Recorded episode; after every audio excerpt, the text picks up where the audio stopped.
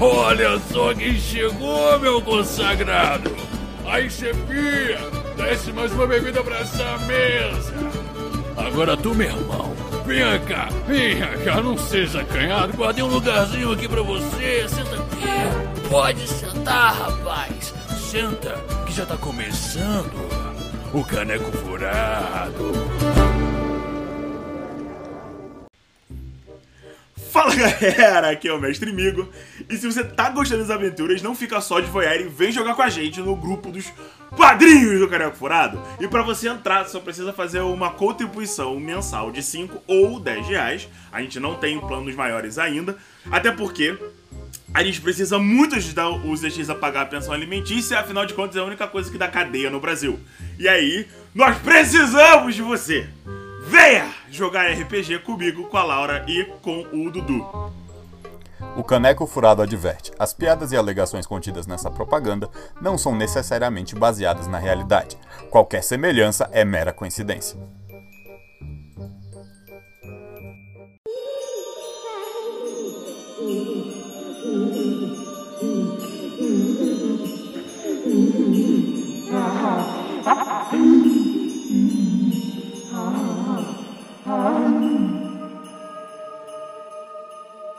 Especial de Natal do Caneco Furado.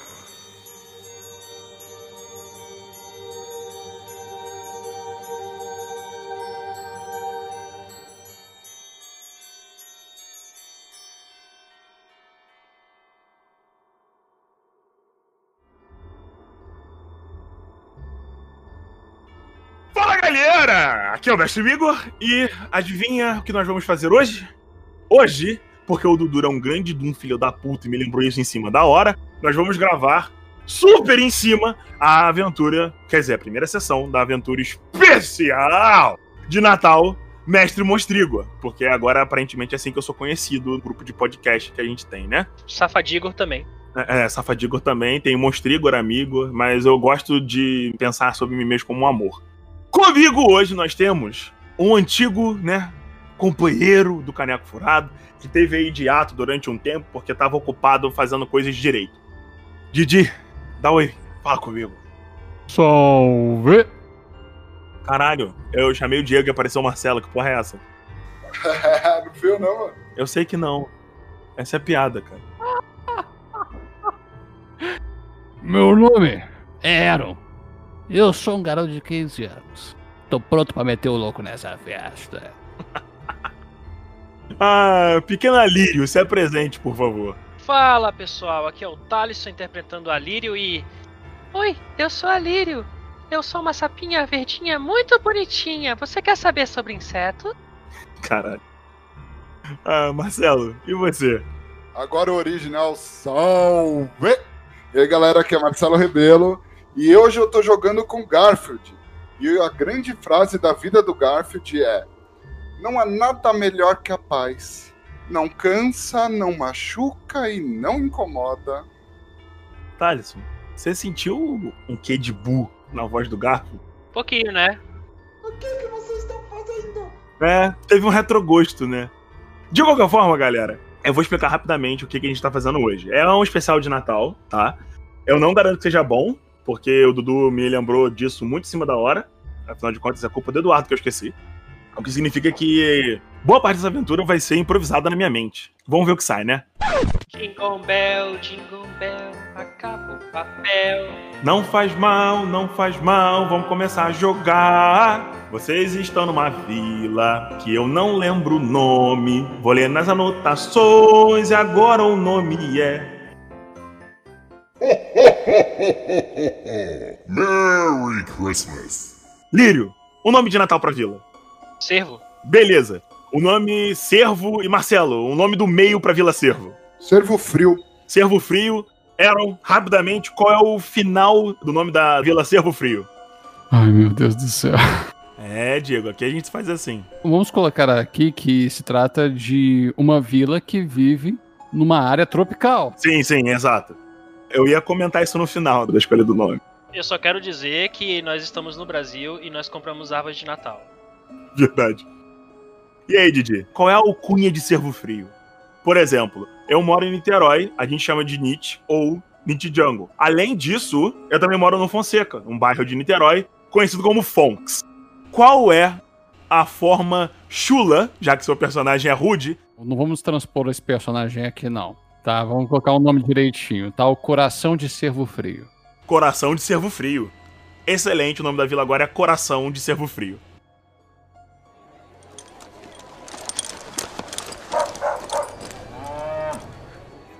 Vocês moram em Coração de Cervo Frio. Coração de Cervo Frio é uma vila relativamente quente, em uma área tropical de floresta amazônica, aquela coisa molhada. Apesar de vocês não estarem exatamente assim numa altitude zero. Mas é uma vila pacífica. É, seus pais costumavam ser aventureiros, e eventualmente cansados das longas viagens e esforço das feridas e todo o peso de perder companheiros de viagem, o drama, toda essa violência, eles decidiram se estabelecer em Cervo Frio.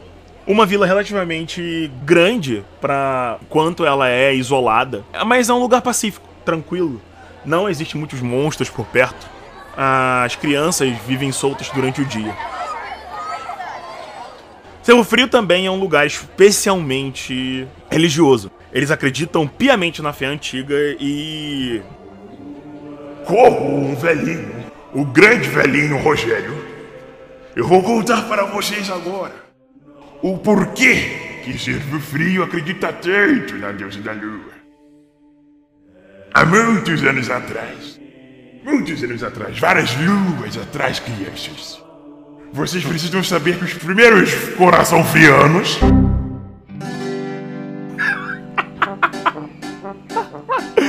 Os primeiros coração frianos.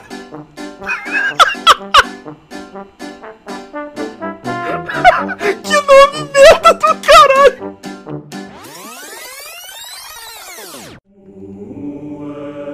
Os primeiros coração frianos vieram para esse morro procurando uma criatura perigosíssima que ameaçava as balizas abaixo da nossa grande floresta.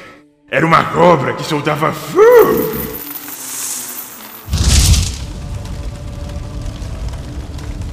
Fogo, eu digo, meninos! Fogo! Ela andava pelas florestas causando um grandes fumaças, grandes, grandes, grandes pilhas de fogo. Ela atacava os caçadores e comia qualquer porcaria que aparecesse na frente dela. Mas aí o meu tatara, tatara, tatara, tataravô juntou um grupo de homens corajosos. E a esposa dele, que mandou ele ir na floresta, para derrotar Boitatá. O que eles fizeram? Eles foram até a ponte mais alta da montanha, aquela ali. E ele aponta para uma montanha à distância, onde vocês veem uma grande árvore prateada no alto. Lá em cima ele pediu ajuda. E todo o grupo de pessoas foi tomado por uma raiva furiosa. E o poder mágico da lua. Me vê um pedaço de queijo, por favor.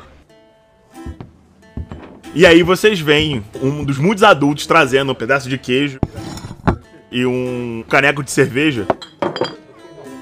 A mãe da Clarissa, que se chama Camila, ela é a dona da taverna e uma das pessoas mais ricas da, da vila. Afinal de contas, ela é conhecida pelos vinhos que a taverna faz. O vinho, inclusive, se chama Coração de Cervo. Ele é melhor servido frio. De qualquer forma, vocês vêm ali entregar pro velho. Vocês sabem que o nome do velho é Dagoberto, tá? Ele é tipo o conselheiro espiritual da vila. E Dagoberto toma grandes goladas do vinho. Assim é muito melhor, minha querida Camila. Começa a comer vários pedaços de queijo. Bom, o que acontece é que eles foram tomados por uma grande força e desceram até a floresta atrás das grandes linhas de fumaça que a serpente de chamas deixava pelo caminho. Mas existe uma coisa muito curiosa sobre esse animal. Ele tinha fogo, mas seu fogo não queimava, ele congelava como gelo, como uma coisa intensa e fria e queimava a pele, deixando marcas profundas de congelamento. E é por isso que nossa vila é chamada do coração de cervo frio. Meus caros pequeninos, É por isso, é por isso. Porque vejo, vejo. É uma coisa muito estranha, não é mesmo? Uma cobra de fogo que vive na floresta, o louco pegou fogo inteira, né? E é por isso que ela congelava as coisas em vez de queimar. né? Estranho. Eu também achei estranho na época, mas meu avô me contou desse jeito e a gente fala pras pessoas também, né? E aí o que acontece? É. Onde é que eu tava mesmo? Ô Lírio, onde é que eu tava? Perdão, estava vendo as formigas que estavam pegando o açúcar que caiu no chão. Eu tô aqui falando há 10 minutos pra você ficar vendo formiga? Mas elas são interessantes. Alguém tá ouvindo a porra da história? Vocês veem o Raiz levantar o braço Tamo sim, seu Dagoberto, pode continuar falando. e ele chama a atenção de vocês. Crianças, por favor, preste atenção no, no seu Dagoberto. Você sabe que amanhã é a noite do, do deleite e a gente precisa participar dos festivais. Eu, eu, eu tava ouvindo, eu, eu tava.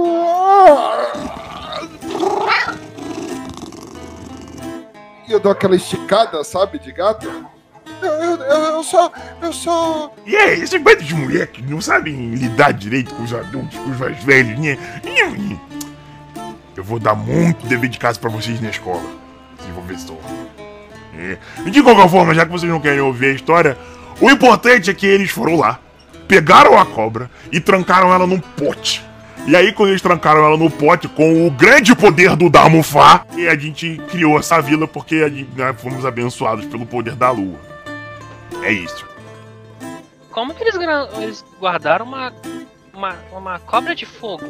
Isso faz muito tempo, Lírio. Eles usaram o grande ritual do Damufá. Aaron chega próximo da Lírio e começa a falar na língua dela. E eu quero dizer com isso. É, muita maconha e cachaça misturada. Eu olho pra ele e começo a rir. Então, mas é, pode ser também a- veneno de, de algumas formigas que injetaram neles. Fica doidão. Vocês veem que o velho tá encarando vocês. Pode continuar, tio, a gente tá prestando atenção. E claramente a Lírio tá olhando pro chão pra procurar as formigas. Essas crianças não sabem mais respeitar os mais velhos, né? É uma merda isso. De qualquer forma, é por isso que nós fizemos o Festival do Deleite a cada 40 luas cheias, para honrar a bênção que a Dama da Lua e a Senhora do Deleite nos trouxe naquele dia. E que vai acontecer amanhã. E que vocês precisam se preparar. Afinal de contas, é por isso que a gente tá aqui fazendo esse grande churrascão. Vocês estão na praça central da cidade, que não é exatamente assim, tipo, muito faltada. É uma praça de pedra e tal. No meio tem uma puta de uma pira enorme. Com simbologias onde os adultos estão tacando coisas e agradecendo pelos últimos anos de colheita e de fertilidade. E vocês veem eles conversando e passando em volta de vocês, todas as crianças, os três adolescentes, né, próximos, fazendo os rituais do último dia que tecnicamente hoje, entre aspas, seria o dia da colheita, onde durante o dia vocês estavam trabalhando em juntar dinheiro, juntar grãos, comida, esse tipo de coisa, para o Festival do Deleite no dia seguinte, que os adultos promovem para satisfazer as deusas que abençoaram o povo de vocês. As pessoas aqui são simpáticas, eles não veem viajantes estranhos de uma forma é, ruim, afinal de contas vocês mesmos não são dessa terra. Vocês são feitos de um povo extremamente diversificado devido ao grupo de pessoas que veio pra cá originalmente destruir a grande cobra de fogo gelo. O que faz com que a população da cidade seja formada por uma mistura de fadas e homens que é de assim de invejar as maiores cidades do reino. Vocês não são estranhos a problemas, mas os caçadores e os adultos mantêm os arredores da vila muito, muito seguros pra vocês. E vocês têm uma grande liberdade para caminhar e conhecer coisas. Toda semana vocês precisam trazer coisas novas pra escola. Então, eh, vocês meio que são incentivados a procurar e explorar todo o ambiente em volta de vocês, porque a vila, apesar de estar aqui há uns 100, 200 anos, vocês não têm ainda um cartógrafo. Então, o conhecimento da região é praticamente todo de por fala. E aí que entra uma grande informação. Amanhã, meus queridos pequenos, vocês farão a prova da coragem, onde vocês se provarão dignos da benção da lua, saindo da vila de manhã cedo e buscando alguma coisa que seja de grande valia para que vocês entreguem para a lua, demonstrando a coragem que pioneiros dessa vila demonstraram no passado. E durante esse pequeno momento, vocês podem fazer o que vocês quiserem, inclusive seguir para o dia de manhã. É, sei que tá tudo muito bom, tá muito legal, mas eu tenho que voltar pra casa. Meu pai tá me esperando, tem que fazer umas coisinhas, sabe? E a gente eu vejo vocês amanhã. Pode ser? Era um, era um levanta assim, vendo que a pseudo-aula do velhinho tinha acabado. Senhor Dagoberto. Do, da Gilberto. Ele costumava ser o professor de história antes do seu pai se tornar o professor de história. Eu olho pra Lírio, eu olho para o Garfield. Vamos lá, vamos lá. Eu olho para os lados e eu vejo se a Clarice não está no recinto. Não, você não tá vendo ela na praça. É uma praça larga. É aquela praça de pedra, sabe? Das praças de, de cidade pequena. Tem um campanário, tá ligado? Onde as pessoas estão cantando e dançando. Você claramente vê a banda da cidade. Veja, a banda da cidade basicamente é formada por qualquer cidadão que tenha um instrumento, eles estão tocando de forma desconexa. E as pessoas estão só dançando e bebendo. Porque estão fazendo o Festival da Colheita, que é um dia antes do Festival do Deleite. É o esquenta. Exatamente, é meio que um esquenta onde vocês estão aproveitando o. Ah, não é nem riqueza, porque vocês não têm muita utilidade pra dinheiro, a não ser quando vocês estão lidando com comerciantes. Mas é uma coisa assim que a galera mais rica, que são, por exemplo, os donos das plantações, eles pegam o extra, que não é tá guardado pro inverno, e dividem com o povo. Então eles fazem um puta festival onde a galera come, bebe e aproveita aquilo que sobrou do ano, do que sobrou, tipo, extra que vocês não precisam pro inverno mesmo. Então vocês comem tudo, porque estraga. Então vocês tornaram uma tradição, vocês aproveitarem esse extra e alguma coisa do que sobra é vendido quando vocês têm oportunidade. Pra pegar coisas mais tecnológicas. Então, por exemplo, Alguns dos guardas da cidade, tipo, alguns dos adultos, têm bestas, mas vocês não produzem isso aqui. Vocês compram isso, trocando por comida, bebida, por couro de animais, esse tipo de coisa. Vocês não têm muita utilidade pra dinheiro, mas vocês guardam algum dinheiro pra esses tipos de situação, quando nos anos em que vocês foram atacados por monstros, os homens feras estão especialmente chatos, causando problemas, então vocês usam esse dinheiro pra comprar armaduras e armas pros adultos poderem proteger a cidade. Já aconteceu de vocês terem uma paliçada muito no passado, vocês não viram isso, mas os adultos falam disso. Chegaram notícias pra vocês durante o ano, assim, durante os últimos meses, de uma grande horda de zumbis no Vale Próximo. Então, durante o início do ano, vocês compraram armas. A maioria dos adultos estão com armas novas, metal fresco, sabe? Tipo, nunca perdeu a virgindade no sangue na carne de outras criaturas. E eles meio que largaram o resto dos equipamentos velhos e tal. Ah, Os guardas estão com armaduras novas. Tudo nessa ansiedade de vocês sofrerem um ataque, mas nada nunca apareceu aqui. Vocês, apesar de estarem muitos quilômetros do Vale do Troll, os adultos aqui são precavidos. Eles sabem que a boa sorte são como as fases da lua, e às vezes nem mesmo a bênção da deusa de vocês pode proteger 100% a vila. E que, ainda que haja um esforço divino para que vocês se deem bem, vocês precisam lutar, como seus antepassados lutaram uma vez. Vocês estão numa época próspera, sacou? É isso. Esse é o ponto. E como todo bom conto de Natal, a noite tá linda e estrelada, uma lua cheia assim, sabe? Tipo, pá, aquela lua enorme, bonita. É uma coisa maravilhosa. Vejo que o Aaron levanta. Ei, Aaron, eu vou com você. Eu me ergo da cadeira e vou pulandinho assim. Eu não, eu não ando normal, eu vou pulandinho. Garfield, vem com a gente também. O Garfield abre os olhos, tipo, Vem, vem. Eu, eu tô acordado, eu tô acordado. Vamos. Ó, Vem cá, vem. Vocês não veem a Clarice em lugar nenhum. Os pais de vocês estão dançando e cantando e comendo. Vocês sentem o cheiro da carne, aquela carne com queijo das cabras que a vila cuida, e o cheiro do vinho fermentado e temperado. Apesar de que vocês não podem beber vinho, os adultos não deixam. Mas vocês têm os espetinhos, os pernis, esse tipo de coisa. Com vocês, omeletes e tiras de bacon, todas sendo feitas em grandes pedaços de pedra lisa pelas diversas mulheres e homens que lidam com comida na cidade. Vocês são bem alimentados, relativamente bem alimentados, e devido às senhorinhas e às velhinhas da cidade, vocês foram muito bem estocados com diversos tipos de guloseima. Tem biscoitinhos de feitos de leite, água e sal, tem pequenas bolotas de massa de açúcar feito de uma árvore doce. Não é um açúcar de uva, sabe? A uva é guardada pros vinhos existe um tipo de semente próximo à vila que eles começaram a cultivar e eles estão fazendo esse pó branco que faz uma excelente massa estranha que se coloca em cima de bolinhos açucarados. A senhorinha que inventou isso se chama Rogéria. E ela chama carinhosamente de bolinhos de pote, onde vocês comem, tipo, numa cumbuquinha, uma massa feita de açúcar e cacau amargo, e ela coloca esse pó branco que deixa assim, orna bem. Além disso, as crianças estão bebendo o que eu poderia dizer é algo próximo a uma cerveja amanteigada. Ela não é alcoólica, é tipo um doce líquido. Suco de maçã. Aaron, você vai sacanear o... a casa do Garfield hoje de novo? Ah, não, não, não. É, é, vamos deixar isso pra lá. Ah, O que a gente tem que fazer agora, ó, é pegar as coisas. Peraí, gente, peraí vamos, vamos, vamos sair daqui primeiro, né, porra? Vem cá. Ah, vem cá. Eu tô pulando ali enquanto eu tô paradinho. Não, não, não, não. Não, não, não, não, não, não vamos, não vamos andar, não. Um- Uma das vovós da vila começa a apertar as bochechas do Garfield e fala: Essa criancinha mais bochechuda, é tão saudável. Toma aqui mais um, um pedacinho de bacon. E ela entrega um prato de bacon com uma tira de bacon pra cada um de vocês. Mano, a tira de bacon é do tamanho do meu antebraço. Pensa numa régua de bacon. Eu olho pro Aaron, olho pro Garfield. Eu acho que ele não vai sair tão cedo dali. Eu vou indo, tchau, tchau. Eu vou saindo do estabelecimento.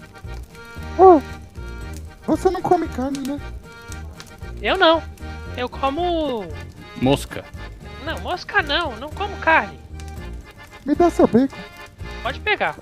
Tchau. Eu vou saindo, pulaninho. Vocês veem a Lírio saltitando pra longe do festival. É. Lírio, imediatamente, o vento gelado, assim, da noite encosta na sua pele. Porque você tava perto de uma fogueira bem grande e era relativamente quente próximo ao fogo. O cheiro da bebida e da comida vai se esvaindo aos poucos conforme você vai se afastando. E conforme o barulho da música e da bagunça começa a diminuir, você começa a notar os adolescentes mais velhos passando de um lado pro outro de forma escondida. Você sabe que eles estão preparando o festival do dia seguinte de vocês. Pra onde você vai? Eu tô seguindo a rua, sem uma direção específica. Depois eu vou pra minha casa, que é no lago. Show. É. Garfield e o Aaron, o que vocês vão fazer? Ah, tá bom. Garfield, vamos lá. O Garfield é bem pequenininho. De vocês, ele só não é menor porque a Lírio é muito baixinha. Mas ela é alta e parruda pra raça dela. Se ela fosse uma humana, ela seria mais alta que o Garfield. Vem cá, Garfield. Você quer que eu te carregue por acaso? Você poderia? Ah, posso sim. Vem cá, vem. Inclusive a gente tem que se descrever, né? Choose your character. É verdade. É, por favor, agora que a gente já tá, tipo, há 20 minutos dentro da aventura, descreva seus personagens. Aaron, como é que você parece? Eu sou um garoto de 15 anos. É, eu sou um rapaz bem magro, com aspecto não muito saudável, mesmo uma magreza que parece beira a anorexia. Branco, branco mesmo, uma folha de papel, com olhos fundos e cabelos pretos, olhos castanhos. Eu trajo roupas bem simples, sempre carrego um, livro debaixo do braço. Não importa qual tema seja, sempre variado, mas sempre um livro debaixo do braço. Porque a minha melhor companhia, fora dos meus amigos, seria a minha leitura cotidiana, porque eu sou um autodidata. Eu olho para o lado, pego o Garfield e coloco no meu ombro, já que ele é pequeno e não tem problema nenhum. É, ele é gorduchinho, mas o tamanho dele é meio, ele é bem pequenininho. E dou meu bacon para ele. O Garfield já tava com dois bacons na boca. O bacon, mano, é muito grande pra ele. Quando você dá o terceiro, ele surta. Garfield, você tem dois bacons na boca, brilha. É, o Garfield ele tem duas formas. É, na forma atual ele está na forma de gato, que é um gatinho laranja barrigudinho, com olhos preguiçosos azuis, duas orelhas pontudinhas e o pelo malhado entre laranja claro e laranja escuro. Na forma humana, que ele não gosta muito de usar porque andar em duas pernas dá muito trabalho, ele é um menino baixinho, sardento, o cabelo acobreado, tem duas orelhinhas de gato que saem no topo da minha cabeça. Eu uso uma faixa. As roupas dele são um pouco apertadas e parece que o pai dele remendou para as roupas caberem, apesar deles terem uma condição financeira boa. É um pouco difícil de encontrar roupas pequenas e largas. E ele tem uma cauda laranja bem felpuda. Mas no momento eu tô na forma de gato, que deve ter o quê? Uns 30 centímetros. Bom, é, nesse caso, o Aaron de fato consegue carregar você com tranquilidade. Não, Aaron, pra onde você vai? Eu vou atrás da Lírio. Beleza. É, você vê a Lírio caminhar à distância pela cidade, meio que sem rumo, até que eventualmente ela começa a se dirigir, o que você sabe que é o caminho pra casa dela. Lírio, espera aí. Ah, é verdade. Desculpa, eu coço a cabeça assim.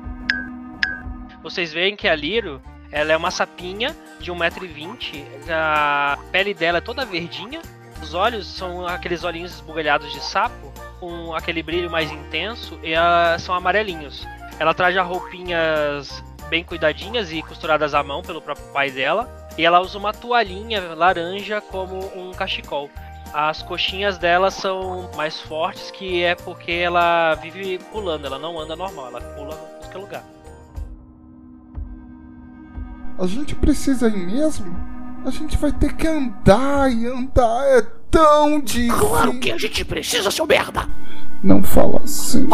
A gente precisa, a gente precisa eh, finalmente conseguir passar a porcaria daquele evento de amanhã. Mas por que a gente precisa andar? Porque nós precisamos nos tornar adultos. E sabendo que adultos conseguem estudar mais coisas e também eles aprendem mais coisas. Gosto de andar. Eu só sei que nessa festa que eles fazem aí, eles fazem essa festa mesmo só pra molhar o biscoito. E finalmente, quando a gente passa, a gente pode molhar o biscoito. Biscoito com leite, um molhadinho, leite com mel. Hum, Nossa, que gostoso. Ah, eu não quero molhar o biscoito. Eu só quero ser adulto. Assim eu vou poder aprender mais coisas. E aí eu vou poder estudar uma faculdade ou alguma coisa que seja fora daqui. Eu vou ser uma grande, mas uma grande estudiosa de insetos. Se eventualmente todos nós seremos, mas não, não em questão assim, de insetos, é claro, mas é, vamos ser adultos, muito bem sucedidos. ah, mas eu só quero, eu só quero finalmente poder olhar na, na cara da Clarice e mandar ela tomar no cu, porque agora eu sou um adulto. Eita, eita, ele falou a palavra com C. Eita.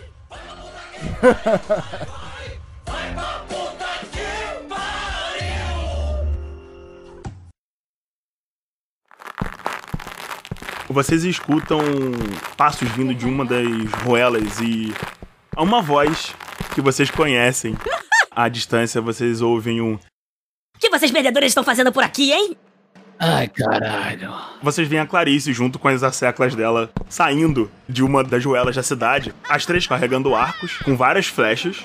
Tipo, arcos curtos de caça. Uma adolescente bem alta, ela é grande, assim, com braços fortes. Ela é uma das caçadoras, tá sendo treinada pra ser caçadora, as outras garotas também. Um cabelo preto, bem encaracolado, sabe?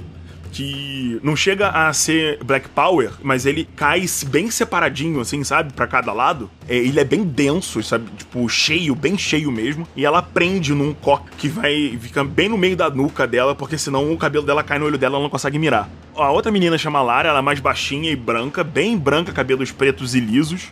E a última garota, ela é morena e ela se chama Priscila, a pele mais moreninha, o cabelo lisinho assim, coquinho, sabe? Que fica em volta do rosto dela. E foram as três pessoas que roubaram o presente pra lua de vocês no ano passado, que foi aquele rubi que eu falei que vocês tinham encontrado e aquela semente de planta carnívora que vocês tinham matado pra pegar o rubi na, na caverna. A Clarice olha pra vocês e fala: E aí, perdedores, o que vocês estão fazendo por aqui, hein? Já conseguiram algum plano ou vocês vão ter o tapete de vocês puxado de novo esse ano?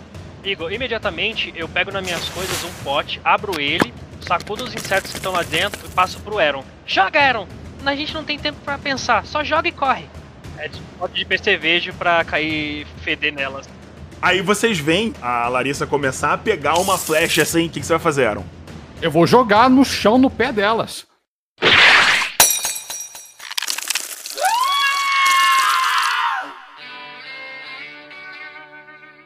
Cara. Quando você quebra o pote de percevejo no pé delas, imediatamente a Larissa, que é extremamente medrosa de insetos, grita em desespero. Tipo, ela sai correndo. Eu tô correndo. Corre, eu já corri. A Clarice olha assim, começa a pisar nos bichos e fala. Seu desgraçado, eu vou ficar fedendo até amanhã. Ela começa a correr na direção de vocês. Me xinga é mole! Quero ver comer meu cu! Sai correndo.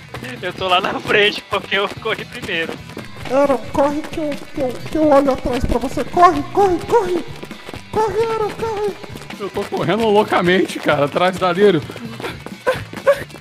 Ai, caralho! Filha da puta! Por mais percevejo pra você! Eu vou pegar vocês, os perdedores desgraçados.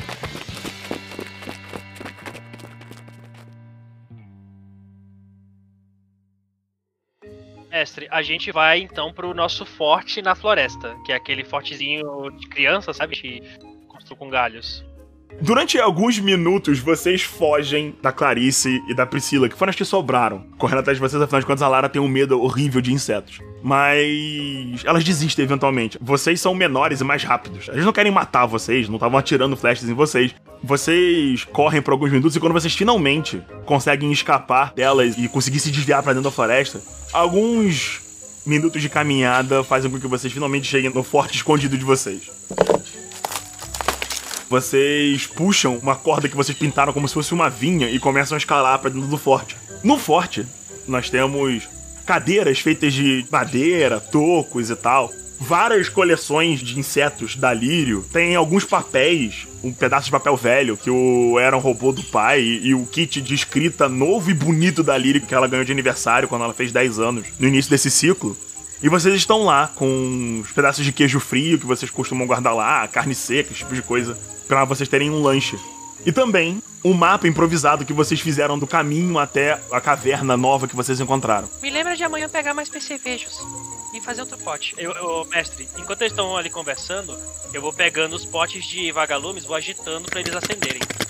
Opa, perfeito. E aí tem a iluminação ambiente do local. Vocês iluminam o ambiente de vocês. A base de vocês tem, é, tipo, 3x3, sabe? Não é muito grande, porque o objetivo de vocês era esconder ela. Então ela não pode ser enorme. Mas é confortável. Tem um lugar para cada um de vocês sentarem, tem uma mesinha para cada um de vocês, e tem comidas e coisinhas onde vocês penduram nas paredes, entre aspas, que vocês fizeram. Aaron, você precisa lidar com a sua raiva. E aí eu vou virando humano de novo. Ele tá cansado mais ou menos. Tá certo. E você pode sair daqui já, ó. Eu pego ele do meu capuz, já, já jogo ele no chão. Agora o, o Garfield tá na forma completa de humano dele, com o rabo balançando assim. Gente, gente, olha, olha. Eu tô mostrando meu kit que meu pai me deu. Meu pai me deu, foi que eu fiz 10 anos, olha. Eu desenhei vários insetos aí, eu tô mostrando os insetinhos. Aqui é uma formiga, aqui é o percevejo que a gente jogou na Clarice. Aqui, aqui é o mosquito, esses aqui são os vagalumes. Tem também um louva-a-Deus. Tô mostrando. O que, que, a gente vai levar pra, pra ir na, na ruína? Os vagalumes? Você enxerga no escuro? Eu não. Pega aqui então. Eu entrego um pote de vagalumes pra ele. Ah, é. ah depois que eu gosto de você. Você é sempre útil. E você, ô, ô Garfield? Você enxerga no escuro? É lógico que eu enxergo, porque no escuro é melhor para dormir, e aí você fica enroladinho assim, sabe? E, e você dorme gostoso, e, e outra, é, é, muito pesado isso. Eu enxergo no escuro também, eu durmo no fundo do lago. Vocês escutam um barulho lá fora.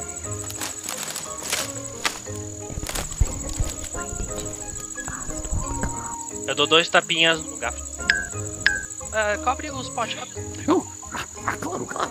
Ai guardo o, o pote de vagalumes dentro da minha roupagem.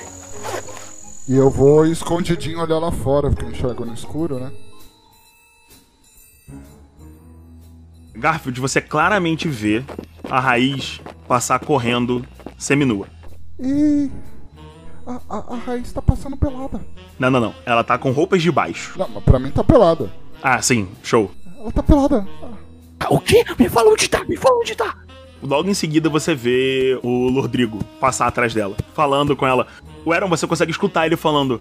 Mas Jair, por favor. E você escuta ela responder bem baixo assim. Não, a gente não devia estar tá fazendo isso. E eles se afastam.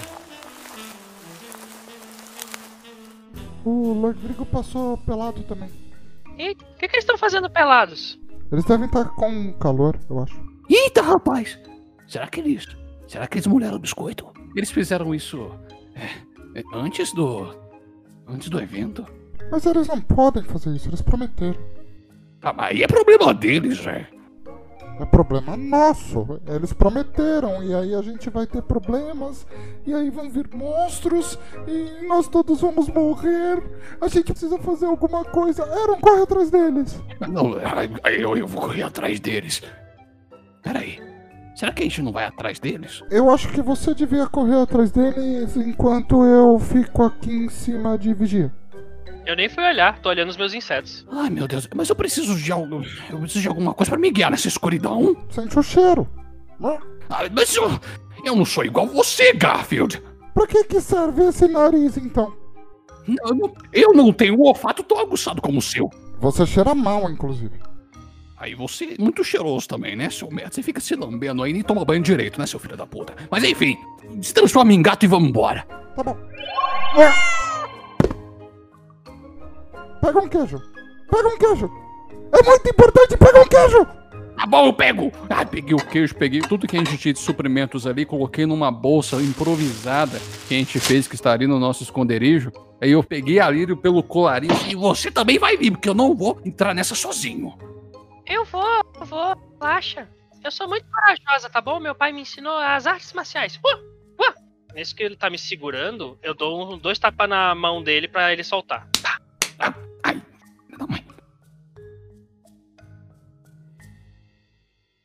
Vocês juntaram todas as tralhas que vocês capturaram durante o ano, surrupiando dos seus pais lentamente. Inclusive dois pergaminhos de magia, que curiosamente o Aaron conseguiu apenas decifrar o nome. Um deles se chama Pele de Carvalho. Vocês não sabem o que faz. E vocês não podiam perguntar a ninguém porque eles iam suspeitar. Porque caralho, vocês estavam perguntando sobre magia.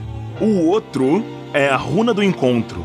Vocês também não sabem o que faz, mas vocês sabem um nome. Vocês podem tentar ativar a magia usando uma ação, lendo o pergaminho. Então eu já pego os meninos ali comigo, né? A Lírio e o Garfield, e vou embora. Ele está no esconderijo. E, Garfield, me aponta onde que eles foram. Pra lá. E eu vou seguindo na direção. Só escuridão, galera. Cuidado com o tronco. Ui, baixa a cabeça. É a direção da cidade, só pra constar. Eles estão indo pra cidade. Vai, corre. Para de tropeçar. Eu tô correndo. Ai, meu Deus. Vários minutos depois, vocês chegam até a cidade com a mochila preparada pra prova e, cara, praça normal, cheiro de comida, barulho das pessoas cantando e dançando no fundo, nada de raiz e lordrigo. Chegamos. Ah, eu não acredito que você fez isso, Garfield. Ah, eu pedi o cheiro deles faz muito tempo. Ué, Você quer um bacon? Sabe uma coisa? Já que a gente tá na cidade de novo, Lírio, tem alguma coisa na casa do seu pai que a gente pode pegar? Nada do que o equipamento normal já não traria. Efetivamente, vocês já pegaram tudo. Eu tive uma ideia. E se a gente antecipar a ida pra ruína? Ah, vamos ter que andar. Minhas pernas estão doendo. Vocês veem um, o Kalian se aproximar de vocês, o pai do Aaron. Ah, vocês estão aqui, rapazes. Já está ficando tarde. Você tem um grande dia amanhã. É, né? Agora, com licença, pai, eu tenho. Eu tenho que fazer outras coisas. É, é, vocês veem o, o Pantro gritar de longe. Ah, Cálidos, você achou eles? Os meninos precisam dormir. Pantro é o pai do Marcelo. Ele vem com a mão, com- dando o de braço dado, assim, com uma das garotas da cidade. É, a gente vai dormir, pai. Tchau. O Jean pula de cima de uma das casas e cai assim do lado de vocês. Vocês acharam as crianças? Vamos, vamos, Aaron. Ele- Aí eu falo baixinho na orelha do Aaron. O meu pai vai fazer eu fazer exercício de novo. Vamos embora, vamos embora. Vamos deixar isso pra amanhã mesmo. Vamos, vamos- vai pra casa, Garfield. Eu vou pra minha. Pai, eu vou buscar alguns insetos na, na floresta. Depois a gente se vê. Tchau. Eu tô indo em direção à ruína. Que o Aaron falou pra ir hoje. Ah, eu pensei que você tava indo pra casa. Assim que eu vejo que a Lírio tá indo pra ruína, eu também vou. Com o Marcelo no capuz do seu casaco. No meu capuz. Show de bola. Cara, a noite tá escura e vocês são forçados a acender as tochas de vagalume. Tá bem tarde, assim, no meio da noite, e o caminho pela floresta é um pouco mais claustrofóbico do que vocês esperavam. Durante o dia, a floresta não é tão assustadora, mas à noite, o barulho dos animais, dos predadores noturnos, corujas piando à distância. A festa começa amanhã, então a gente já teria que ter um negócio. A questão é vocês trazerem um bagulho pra oferecer no momento em que começa a festa de vocês. Aaron, é, não é melhor a gente dormir no forte e ir de manhã? Eu acho que a gente já passou do forte também, né, Garfield? Agora que você vai me vir com essa ideia. Cuidado com a cabeça! Mas não tem nada! Eu. Ah, seu maldito! Ó, a ruína que vocês encontraram foi por acaso. Vocês caíram, assim, num buraco coberto de vinho. E isso deu em um um templo que tava meio que soterrado numa dessas cavernas aleatórias. O Aaron identificou algumas da simbologia religiosa nas paredes e vocês marcaram o lugar na mente de vocês para voltarem até aqui. Ele não é exatamente perto, leva uma ou duas horas de caminhada até lá. Mas, como eu disse, a floresta é relativamente tranquila. E o mais que vocês tiveram que fazer foi se proteger de animais, assim, tipo gatos selvagens, sabe? O que, para vocês, não foi muita coisa, bastou balançar a luz e assustar eles, tacar umas pedras eles foram embora. Duas horas de caminhada leva vocês até a entrada da caverna, onde vocês sabem que tem um templo no fundo. Eu pulo do capuz do Aaron e me transformo em humano. Ai, agora vamos ter que andar. Ai, é muito difícil. A descida é íngreme, mas dessa vez vocês estão preparados. Vocês botam uma corda na entrada e descem escalando. Depois de alguns minutos de escalada, vocês chegam no fundo e são deparados com a mesma visão que vocês tiveram da última vez. Um túnel escuro e longo, com um grande buraco no centro, onde a queda leva para um amontoado de água e, e lama e, eventualmente, um escorregador de pedra que deu aonde vocês descobriram o templo. Coragem, meus amigos. Nós estamos a poucos passos a nos tornar adultos. O cheiro úmido de mofo da água acumulada no fundo desse poço atinge vocês depois de alguns segundos dentro da caverna. Ó, é o cheiro da maturidade. A maturidade cheira mal. O clima aqui tá muito mais frio do que vocês lembravam. Apesar disso, vocês conseguem enxergar bem a caverna em volta de você. Tem um pequeno brilho esverdeado vindo dos musgos na parede. E uma luz prateada vindo lá de fora da lua. Deve ser uns luminescentes. É. Lírio, você tem algum pote vazio? Eu tô fazendo exatamente isso que ele deve ter pensado. Eu tô te recolhendo o musguinho e botando no potinho. Hã? Ah, sim! Quando você fala Lírio, você tem um pote vazio, você olha pra ela já tá na parede, assim, raspando a parede. É, é mais rápido que eu. Muito bom, vai ser muito bom pra gente iluminar o caminho. Agora a gente espera clarear? Não, já vai embora. A gente tem que andar mais. Claro. Ai, eu tô tão cansado. Vamos cansar mais um pouco, né? Agora vamos. Eu caminho pra dentro do túnel que a gente viu. Se aproxima da borda do caminho, sabendo agora que logo abaixo da escuridão tem um desnível que vai levar você pra uma piscina. Você salta. A descida agora, pra você prestar atenção, e você começa a notar os muslos brilhando com a luz verdeada leve, você escorregando numa velocidade impressionante. E depois de 45 segundos, Eu sou o rei do mundo! você é recebido pela bolsa de água fria que tá no fundo desse escorregador de pedra. Ah, meu cacete! Tá uma delícia a água, pode vir. Eu vou descer atrás dele, aí vou trombar com ele e ele vai cair de novo na água.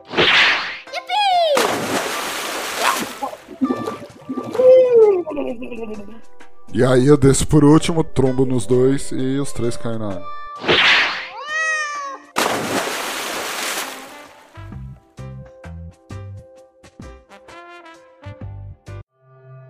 Vocês agora estão vendo, mais uma vez, as portas daquele templo que vocês tinham identificado da última vez. E como vocês lembram, é um pequeníssimo corredor depois da água. Vocês nadam até a borda e saem de dentro da água, com exceção da Lírio, que molha os pezinhos ainda um pouco, satisfeita de estar num ambiente que é agradável para ela.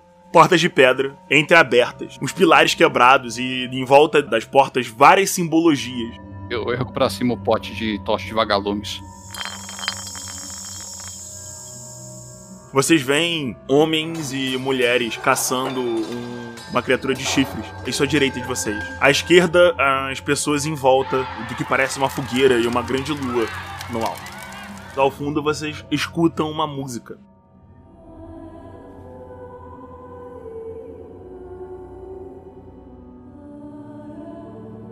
E só eu que tô escutando? Não, só o Garfield. O que os seus ouvidos escutam, Garfield? Aaron, ca- cavernas cantam? Parece que tá. Ó, escuta. Parece que tudo tá cantando. dentro do tom, Garfield, você escuta as pequenas gotículas de água no lago, meio que ornando com o barulho de dentro das ruínas em que vocês estão. Todo o ambiente em volta de você parece ornar com essa música. O barulho do vento, as pequenas gotículas chapinhando o chão de pedra crua. Vamos, vamos sair daqui, eu não, eu não tô gostando disso. Mestre, esse cheiro tá me incomodando. Eu vou pegar um dos meus potes, vou abrir, e aí dentro delas tem aquelas formigas amarelas, a grande formiga amarela, que eles têm aquele cheiro característico de uma plantação de limão. Imediatamente, o cheiro de mofo e ar parado é interrompido pelo cheiro leve e saboroso de capim-limão. E agora que ele fala, Aaron, você precisa se esforçar, mas você tem certeza que você começa a ouvir esse.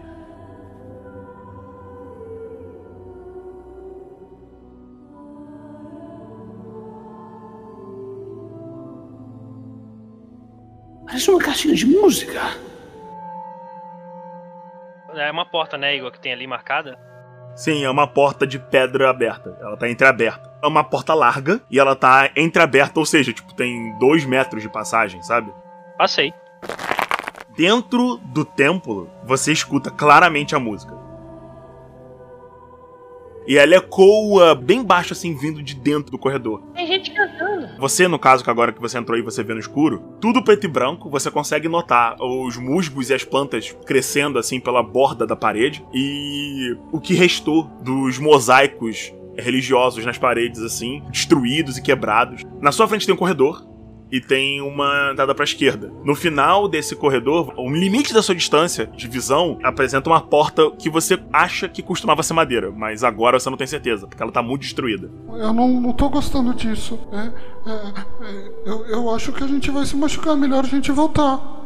Não, vamos levar esses músicos, esses músicos tá bom, vamos embora, vamos embora, eu não tô gostando disso. Eu tô mais na frente, tô andando.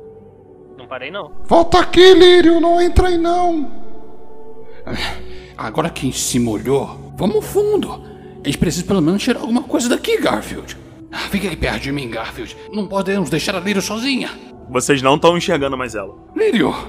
Ai, meu Deus. Vem, Garfield. Vem. Você tá de forma de gato? É, ele tá na forma de menino. Ó, se você quiser ficar sozinho aqui, beleza. Eu não vou deixar a Lírio sozinha. Eu não vou entrar nesse lugar, não. Se você quiser, você entra. Ah, você sempre foi um pau no cu. Então fica aqui. Eu vou atrás da Lírio. Beleza. Imediatamente quando você entra no templo, você consegue notar a música ecoando pelas paredes de pedra. Agora é clara para você. Direto, o constante, o tempo inteiro. Eu trombo nele, Igor. Eu, eu, eu vim pra. pra. Por, porque você não pode ficar sozinho. Mas eu acho que a gente devia voltar. Tá bom. Eu tô com a tocha de vagalumes, né? Seria o pote com os vagalumes. Eu estendo para cima, tento ver com mais detalhes o, porque a minha visão ainda assim é muito limitada. E é claro que também eu procuro nos redores para ver onde está a Lírio. E assim que eu encontro, eu vou atrás dela.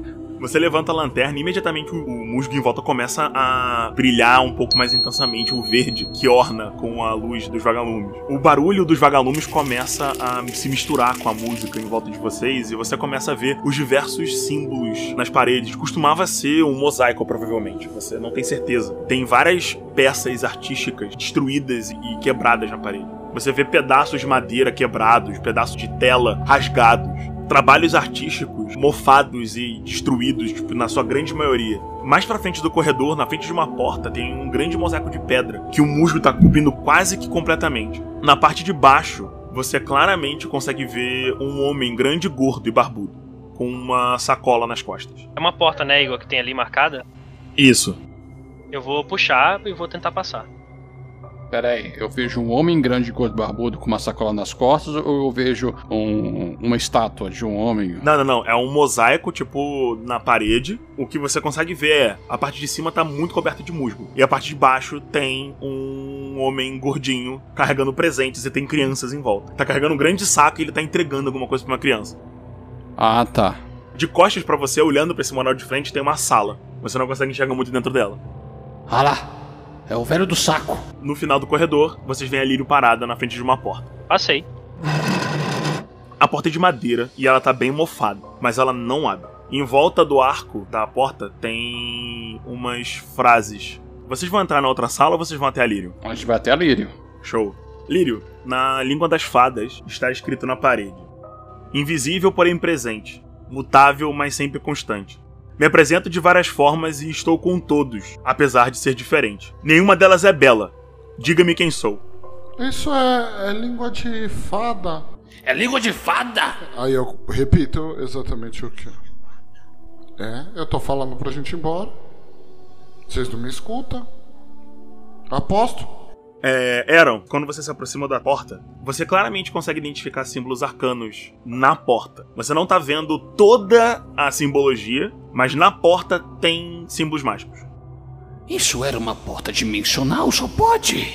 A maçaneta é claramente feita de bronze e ela tem uma runa na maçaneta, não tem nenhum buraco pra chave.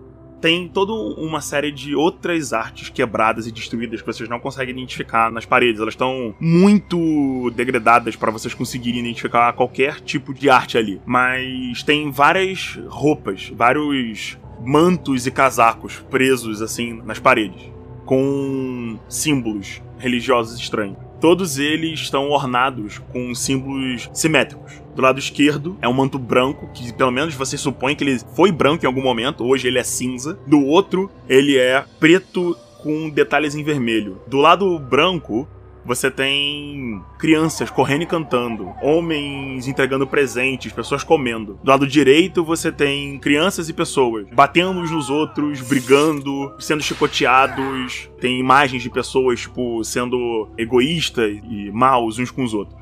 No meio do símbolo, na parte de trás, tem uma árvore. Uma árvore grande, assim, e bem robusta. Isso é coisa de fada, vamos embora. Vai vir uma fada, vai comer a gente, eu tô avisando. Não. Ah. Não, mas. é, Mas o que, que essas imagens representam? Nós vemos ali a avareza, a gula, a ostentação. Aí eu vou andando e falo lá na frente da porta. Pecado? Nada acontece. Lírio, você vê formigas descendo a parede. É uma espécie de formiga que você nunca viu. Elas são pequenas e azuis. Eu olho pras formigas, olho pra porta. Presente? Nada acontece. Olha só, eu achei formigas azuis. Vou tirar das minhas coisas um torrãozinho de açúcar, vou botar dentro do pote. Tem mais algum lugar pra ir? Tem o corredor que vocês não foram. Vamos para o corredor. Vocês passam pela porta onde tem as hobbies e seguem um corredor estreito. No final tem uma porta. O que vocês vão fazer com a porta? É, eu abro a porta. A maçaneta de bronze tá muito emperrada, você precisa fazer força. Faz um teste de força pra mim, por favor.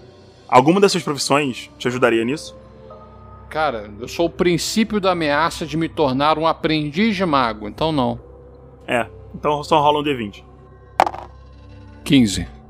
Perfeito. Você força a porta e bota o peso do seu ombro assim. Ela lentamente abre o suficiente pra vocês conseguirem passar.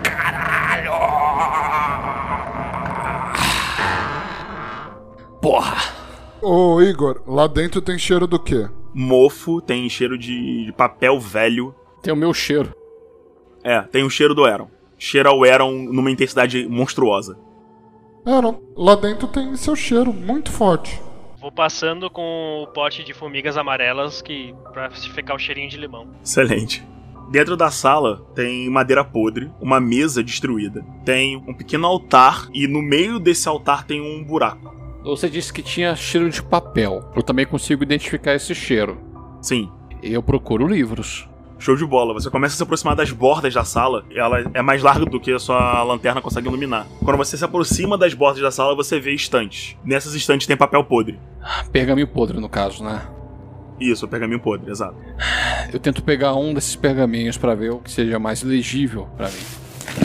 Os primeiros seis se desfazem completamente. Oh, merda. Eventualmente você consegue um deles. Você começa a ler aos poucos, é um comum arcaico, bem pesado. E você tem um relato. No início tá escrito assim: Grande vovó, vejo que muitos vieram ao templo hoje. Nem todos conseguiram passar pela porta. Eles não entendem o que é necessário. Olhar para dentro de si às vezes é estranho e assustador. Eu consegui passar hoje e vim entregar meus medos a você. Medos! É invisível, porém presente, mutável, porém constante. Me apresento de forma diferente para todos, mas nenhuma delas é bela. É o medo? O medo é invisível, porque é um sentimento, portanto, é presente no decorrer de nossas vidas. Ele pode mudar, porque o nosso medo não é somente de uma coisa. Com o decorrer da vida, nós aprendemos novas coisas e nós tememos novas coisas, e por isso é constante. No resto da sala tem um altar, uma mesa quebrada e o altar tem um buraco no meio. Oh, mas o que é aquilo ali? Incomum, arcaico, tá escrito em volta do buraco. Nos nossos momentos mais baixos é quando encontramos a coragem de verdade. O que, que tá escrito aí? Eu, eu acho que já temos a resposta para aquela outra porta. Vamos abrir a porta, ver o que tem do outro lado, pegar o que tiver e vamos embora. Então a gente já pode ir embora, né? A gente descobriu. Mas olha só, Garfield, quanto mais rápido a gente pegar as coisas, mais rápido a gente vai embora. Uma coisa importante, Aaron. Você não enxerga no escuro, você estava com a luz próxima ao altar para ler o que você leu. O buraco não ilumina. É como se fosse que ele sugasse a luz. É como se ele não tivesse fundo. Você aproxima a luz e você não vê o fundo. Mas é um altar acima da terra. Eu vou pegar um dos meus protes sobre essa lente de vagalumes e vou jogar lá embaixo.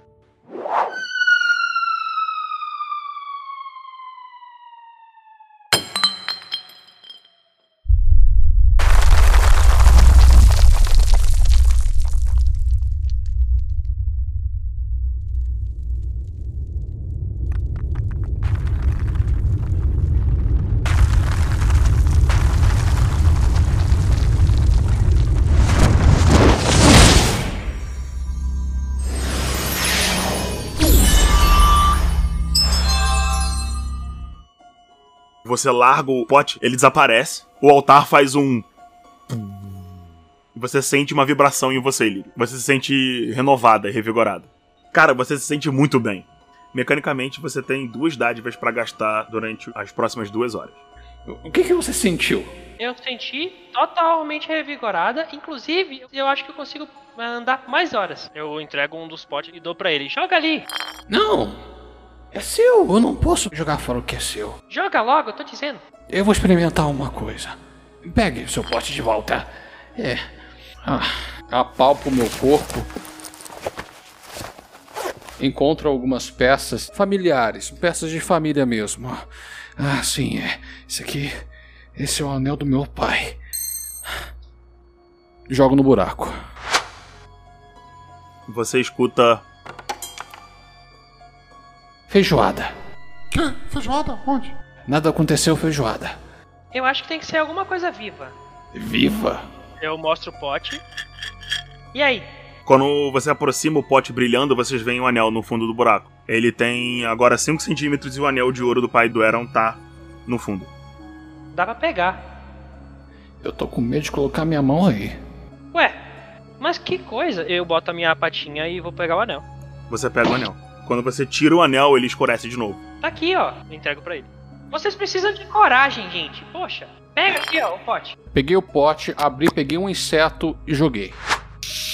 Imediatamente, quando o inseto entra, ele voa pra fora e começa a voar no alto da sala. Caralho. Eu olho pra ele com uma cara de tipo. Oh meu Deus. Joga o pote! Ah, tá bom. Me dá esse pote aqui. Aaron, conforme vocês estão brigando e vocês começam a disputar o pote, vocês largam o pote ao mesmo tempo. Todos os vagalumes se soltam. Eles começam a voar na sala. Do outro lado da sala, que você não estava conseguindo enxergar porque a luz de vagalume é muito frágil, você tem que se aproximar das coisas, você vê cinco livros, pesados, assim, apoiados em um- uma estante alta. Eu vou meio que é correndo mesmo em direção a essa estante. Eu vou escalar pra pegar esses livros. Eu, eu vou.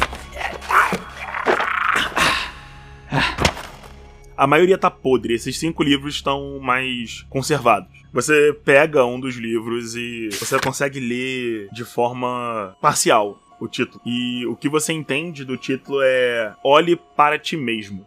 Olhe para ti mesmo. É uma coisa que, que tava lá no outro livro, no pergaminho. Eu tenho que olhar pra mim mesmo. Eu tenho que olhar pra mim mesmo. O segundo livro tem uma capa de couro pesada, tá? E tá escrito: No momento mais baixo é que eu me torno mais alto. E a formiga só sai do buraco eventualmente. No momento mais baixo que tá mais alto. Faz o seguinte: eu pego um, um pote meu e tiro uma daquelas formigas azuis, que são maiorzinhas, e entrego pra ele. Joga ela! Não! Nós devemos olhar para nós mesmos. E o que, que tá escrito aqui mesmo?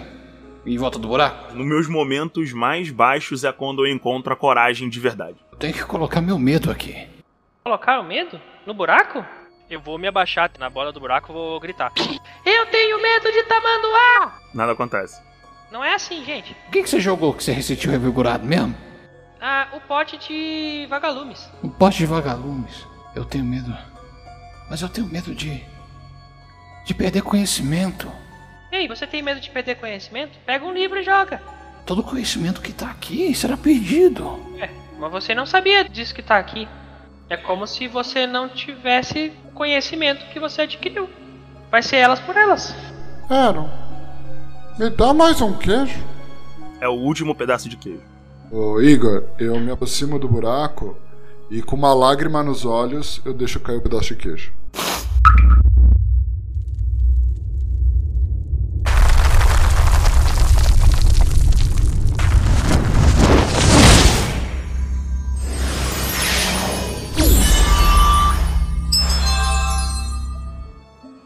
Toda a sala treme dessa vez. A iluminação em volta da sala fica mais intensa e forte. As letras da simbologia em volta e brilham intensamente. Você se sente revigorado. E agora você tem duas dádivas para você gastar conforme você quiser nas próximas duas horas.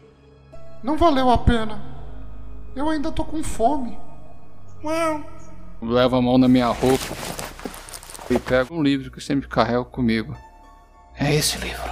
Todo o meu conhecimento. E jogo. Aaron, você escuta o. Quando o seu livro bate no fundo do buraco. Caralho!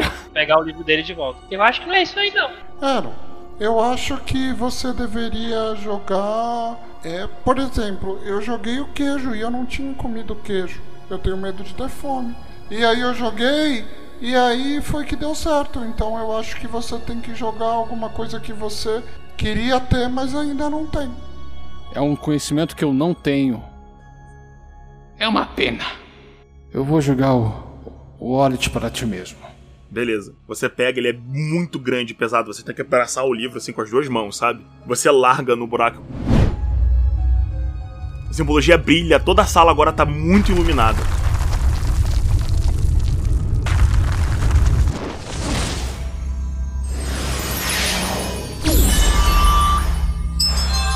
E você se sente revigorado e fortalecido. Você tem duas dádivas pra usar. Ah, pelo menos eu tô me sentindo melhor.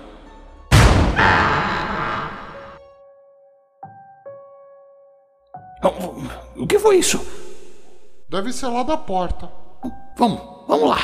Eu pego o pote do chão e vou correndo até onde do primeiro hall que a gente tava. A porta tá aberta. Os símbolos em cima da porta estão brilhando. Quando vocês se aproximam, a porta de madeira desapareceu. A gente pode ir embora. Eu tô com medo, eu sei. Vamos embora. Vocês passam pelo hall e do lado de dentro, de repente, todo um salão enorme quadrado acende.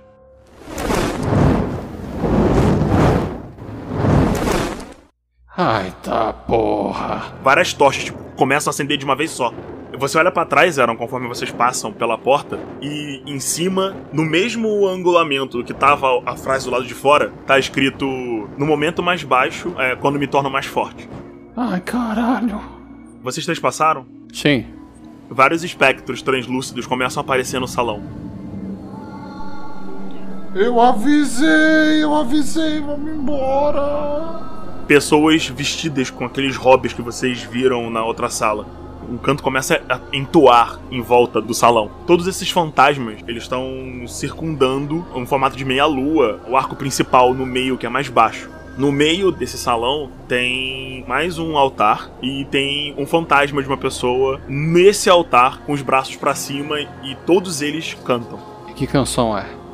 Cara, tu não entende. Não é nenhuma das línguas que vocês todos falam. Eles só estão cantando. Parece uma língua que você já ouviu, mas vocês não identificam o significado das palavras. Eu consigo ver mais alguma coisa naquele cômodo fora? Os fantasmas? Algum objeto? Então, tá tapando a sua visão na sua frente, porque, tipo assim, vocês entram na sala e tem as várias tochas e os pilares que mantêm tudo bonitinho. Os fantasmas brilham azul. Vocês estão num ponto mais alto. E olhando, a única coisa que vocês veem no ponto que vocês estão, até onde a luz do fogo ilumina, é todo esse arco central onde os fantasmas estão cantando. Se vocês quiserem ver mais, você vai ter que entrar para dentro da sala. Eu vou. Eu avisei, eu avisei, vamos embora. Eu seguro a mão do Garfield, olho pra ele. Coragem, a gente vai conseguir. Eu solto e vou em direção aos fantasmas.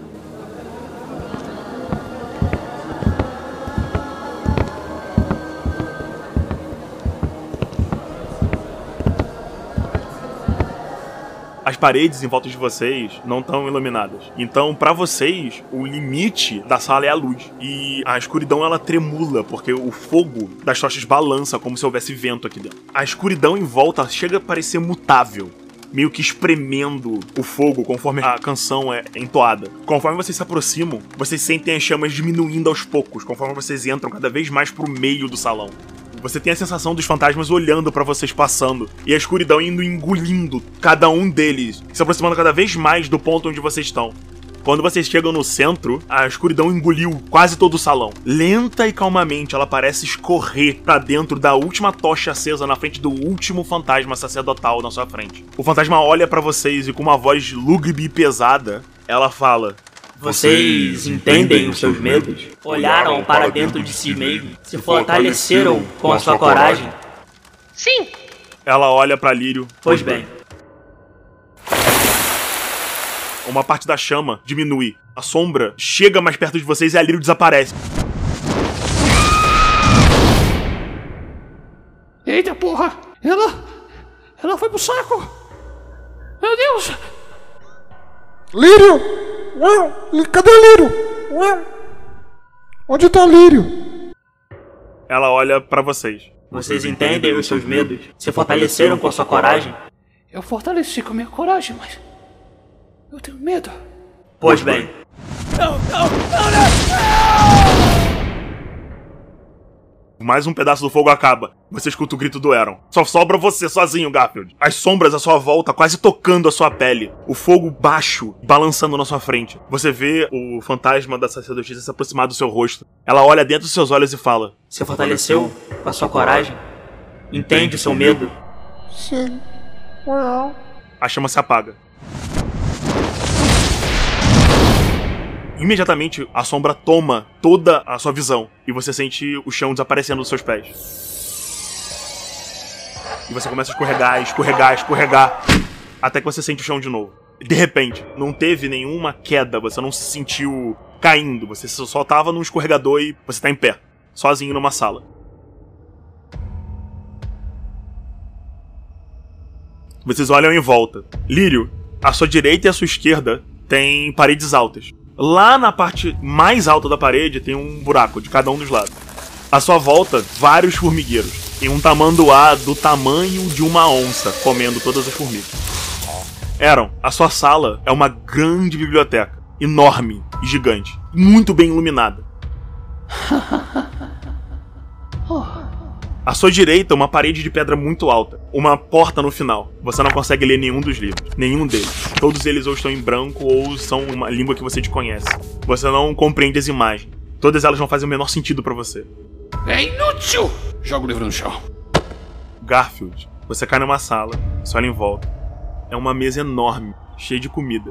Muita comida. Muita, muita comida. Mas ela é muito alta. A mesa tem cerca de 20 ou 30 metros de altura. Você não consegue compreender o quão longe você teria que ir pra pegar a comida. Mas é a comida mais cheirosa e gostosa que você já sentiu o cheiro. À sua direita, uma velhinha fazendo comida. Toda vez que ela termina o prato, ela põe comida em cima do prato e ele flutua para a mesa lá no alto. À sua esquerda, uma parede bem alta de pedra. Lá em cima, um buraco. Vocês estão sozinhos. Primeiro, Aaron, o que você vai fazer? Eu olho para aquela sala, não consigo compreender nenhum daqueles tomos que estão ali. E você disse que há uma porta, não é? Sim, no final da sala. Esse é meu medo. Não adianta ficar aqui e remoer. Eu preciso continuar e evoluir. Eu vou em direção à porta e abro ela. A porta trancada. Oh, caralho. Quando você se aproxima da porta, você vê uma arte sua. Metade da arte na direita aparece você sentado, desesperadamente lendo os livros, procurando todos eles. Na direita, você se vê olhando para trás, em um corredor vazio. Eu olho pra trás. Os livros estão lá. Olho pra frente de novo. A porta tá na sua frente. Tento abrir de novo. Ela tá fechada. Eu preciso encontrar alguma coisa nos livros. Eu folheio. Você tá observando a arte? Tô observando a arte, né? Porque eu quero ver qual livro eu estava folheando. A arte do lado direito, onde é escuro, ela se mexe. Ela fica olhando loucamente pros livros e pegando vários livros um atrás do outro. E lentamente você vê a sua imagem envelhecendo. Até que a cabeça de você mesmo bate na tábua da mesa. E você vê sua barba crescendo, crescendo, seu cabelo ficando branco. Seu corpo lentamente secando até que só sobra um esqueleto. O esqueleto te olha. E aí é você outra vez, com a sua idade. E ele começa a pegar vários livros. Faz um teste de vontade pra mim, por favor. 14. Perfeito. A visão da sua própria morte lendo os livros de desespero, ela mexe com um medo profundo em você. Mas, apesar de tudo, você lembra da frase do lado de fora. No momento mais baixo eu tô mais forte. Você se acalma e olha em volta, tentando acalmar a sua mente e a sua adrenalina intensa para pensar em alguma forma de sair daqui. Eu vejo a outra gravura, do qual eu vejo um corredor vazio. Essa gravura não se mexe. Você consegue ver uma leve mudança na gravura. Como se tivesse uma fonte de luz num ponto onde você não pode ver. E essa fonte de luz se mexe. Então não é a sua imagem que mexe, é a sombra da sua imagem. E ela tremula lentamente. Certo. Onde é a sala iluminada? A sala é iluminada por tochas Onde ficam essas tochas? nas paredes, um pouco afastada dos livros. Um pouco afastado dos livros. Essa sombra, ela se estende para em que direção em relação ao túnel? Ah, então ela tá pra frente do túnel, como se a fonte de luz estivesse num ponto onde você não tá vendo a imagem. Sua imagem tá olhando pra fonte de luz, que não existe na foto. E aí a sua sombra tá se estendendo, obviamente, pro lado contrário. Tá, a luz estivesse atrás de mim. Enquanto você pensa, Didi, Lírio, você vê aquele tamanduá enorme, tipo, pá, comendo todas as formigas. Eu vou tirar um dos potes que tem potós e vou jogar nele. Potó é um inseto que, quando tá em perigo, ele lança tipo como se fosse um mijo que queima a pele. É, Pode queimar até terceiro grau. Você começa a tacar os insetos nele, o tamanduá olha pra você assim, tipo. Começa a balançar a língua e ele começa a pisar nos potós pra tentar evitar ser queimado. O que você vai fazer? Eu vou pegar meu cajado e vou tomar um pouco de distância dele pra bater nele. Solta elas!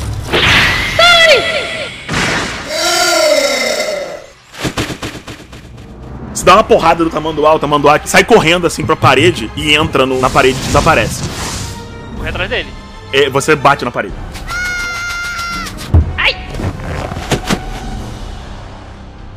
Ai, ai, ai, caramba! Doeu, doeu. Quando você se levanta e olha pra trás, você vê o Aaron e o Garfield. Eles estão olhando assim um pro outro e afundando na terra. Eita, ei, não! Garfield, peraí! Não, não faz isso aí não! Ei, acorda! Eu vou tentar puxar eles da lama. Sai daí, sai daí! Você se aproxima e começa a puxar um- o Garfield ou, ou o Aaron? Os dois? Tá, você tá tentando puxar os dois. Eles olham pra você e falam: Isso é culpa sua. Não! Você salvou as formigas. As formigas estão comendo a gente. Você percebe que embaixo dos pés dele vocês veem várias formigas vermelhas. E imediatamente você lembra das formigas carnívoras que você soltou sem querer na cidade. E eles começam a gritar de dor e desespero. Faz um teste de vontade. Eu vou usar minhas dádivas, tá? As duas? Uma. Tá, adiciona uma dádiva no seu teste de vontade. 21. Caraca. Você começa a puxar, tipo, não, não, e eles estão. Isso é culpa sua, Lírio! Você matou a gente! Ai! E as formigas começam a subir pelo corpo deles e entrar nos olhos, e morder os olhos deles, começam a tentar se bater e, e matar as formigas no próprio corpo. As formigas começam a entrar na boca dele. Você tem um choque. Mas você respira e mantém a sua mente calma. O que, que você vai fazer? Não foi eu! Eu não fiz isso! Isso já passou, já aconteceu, meu pai ajudou! Isso é uma ilusão! E os dois somem. Você olha pra trás e a sala tá vazia. Mas que, que, que infernal esse lugar! Eu vou começar a procurar a iluminação do Aaron, porque ele tá com os vagalumes. À sua esquerda, no buraco do teto, você consegue ver um pouquinho de luz. Ele deve estar ali. Tá, vou escalar. Vou começar a escalar ali, pra poder chegar nele. Tem certeza que você vai escalar? Você é um sapo. Ah, eu posso pular. É. Super pulo. Você dá um salto e passa pelo buraco. Você cai do outro lado de uma puta biblioteca. Você vê o Aaron olhando assim pra uma porta. Oh, Egon! Aaron, você escuta um. Cheguei! Eu dou um oizinho pra ele. E de de onde você veio? Lá de baixo. De baixo? Isso é uma ilusão. Não acredita nessas coisas, é uma ilusão. Não, eu, ah, é claro que isso é um, pode ser, pode ser uma ilusão, mas eu preciso achar um túnel. Não, eu tô confirmando, é uma ilusão. Ok? De onde você surgiu? Daqui, eu aponto do lugar. O buraco fica na parede, no alto, por 10 metros de altura. É bem alto. E a parede é lisa. Então, tecnicamente, não dá pra escalar. Vocês estão vendo a biblioteca. Os dois. Tem vários livros e tochas iluminando o ambiente. O cheiro de papel novo e tinta. As estantes estão pregadas nas paredes? Não, não, são estantes de biblioteca, daquelas que fazem um corredor, sabe? Aham. Trocentos, centenas de livros. Eu vou arrombar essa porta. Eu te ajudo. Eu vou chegar do lado dele pra ajudar. Vamos derrubar uma das estantes da porta. Vamos lá? Tá bom. Vamos lá no 3. Um, Dois. três. Você não consegue empurrar a estante, ela é pesada demais. Os tomos e coisas na estante são extremamente pesados. Além disso, ela é feita de madeira grossa, muito grossa. Eu vou pegar o meu cajado, vou amarrar a corda, vou pedir pra o Aaron meio que segurar em cima da estante, sabe? Ela ficar em cima da estante, e aí eu vou dar um super salto empurrando uma das estantes pra porta. Enquanto o Aaron tá, tipo, botando o bagulho em cima, você vê um livro que você entende o título. Eu pego esse livro. Enquanto isso, Garfield, o que que você vai fazer? Eu vou transformar em gatinho. Eu vou lá pra perna da véia e vou ficar. E roçando na perna dela. Ela te ignora. Ei. Uau. Minha barriguinha tá doendo. Uau. Ela te ignora. Ela acabou de colocar um puta filé de dourado num, num prato, quase ao seu alcance. E ele começa a voar. Como é que é a sala? Descreve a sala pra mim. É uma sala de pedra, toda lisa. Tem um grande forno onde a cozinheira tá cozinhando. E no meio da sala, uma mesa cheia de pontos, tipo, ela tem quatro pernas muito grandes, grossas, assim, toda falhada. Você acha que você conseguiria escalar, mas ela tem 30 metros de altura. Tá, e qual que é o tamanho da mulher que tá cozinhando? É uma humana normal. Eu me transformo em humano de novo. Fico na frente dela. Ei! Uau! Olha pra mim! Ela te ignora. Eu tento atrapalhar ela cozinhando, sabe? É, quando você tenta atrapalhar ela cozinhando, ela dá uma pancada na sua mão com a colher de madeira dela. Ela olha pra você e fala: Sente essa mesa, menino. E ela continua a cozinhar. Aaron, você encontra o livro A História do Rei Bruxo e os Homens de Gog, volume 1. Eu abro o livro. Você não consegue ler.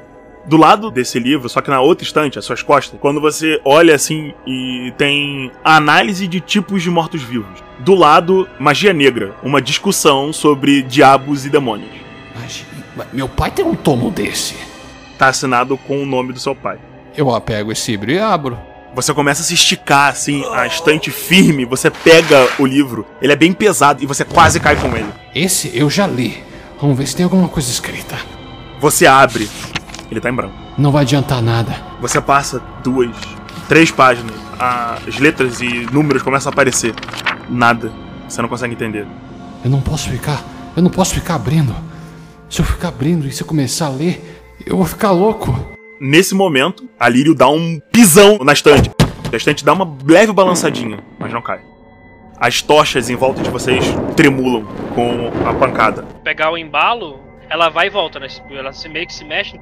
Ela se mexeu muito pouco, Lírio. Tá, eu vou continuar fazendo, sabe? No embalo, eu vou apertando pra poder ela continuar indo pra direção à porta. Ah, beleza. Ela não, não chegou a se mexer, ela dá uma balançadinha só. Pensa que é tipo assim: é uma estante de 2 metros de largura, com 6 alturas, todas abarrotadas de tomos, dos dois lados. Livros são coisas pesadas. Nesse momento, Aaron, você tenta pegar outro livro e o peso dos livros estaca no chão. Você se machuca, você toma um ponto de dano. Mas você tem três livros que você consegue ler o título. Não adianta nada. Eu só consigo ler o título. Uma nova tocha se acende num canto escuro da sala. Tem uma mesinha ali. Uma mesinha perfeitamente confortável. Com uma cadeira de veludo vermelho. Vê se você consegue ler, Lírio. Deixa eu ver. Abre o livro, vê se você consegue ler. Você não consegue ler, Lírio. Não podemos ficar parados e lê-lo todos, não adianta nada. Não há nada escrito, é uma ilusão. E sabe o que eu acho que que eu devo fazer? Eu devo queimar o conhecimento. Eu não posso temer que eu perca, pois um dia eu vou conquistá-lo. Eu pego uma das tochas da parede e taco fogo nos estantes. Você lentamente coloca fogo na primeira estante. Você escuta a porta.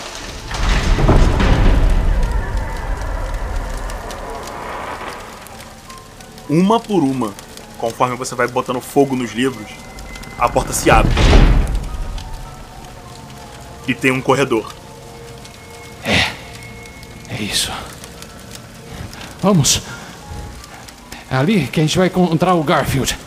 Vamos. Eu correndo pra lá. Vocês começam a correr e no último instante você olha pra trás, Aaron. Você vê a luz, todos os tomos e conhecimentos que você podia tentar decifrar queimando lentamente.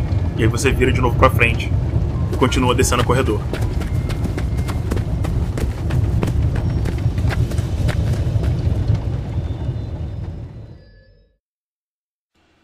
No final do corredor, vocês dois encontram uma interseção. Para a esquerda, um caminho em linha reta. Para a direita, três túneis, um dos quais vocês vieram. Um no meio, um na esquerda, de onde vocês vieram, e um na direita. Garfield, o que, que você tá fazendo?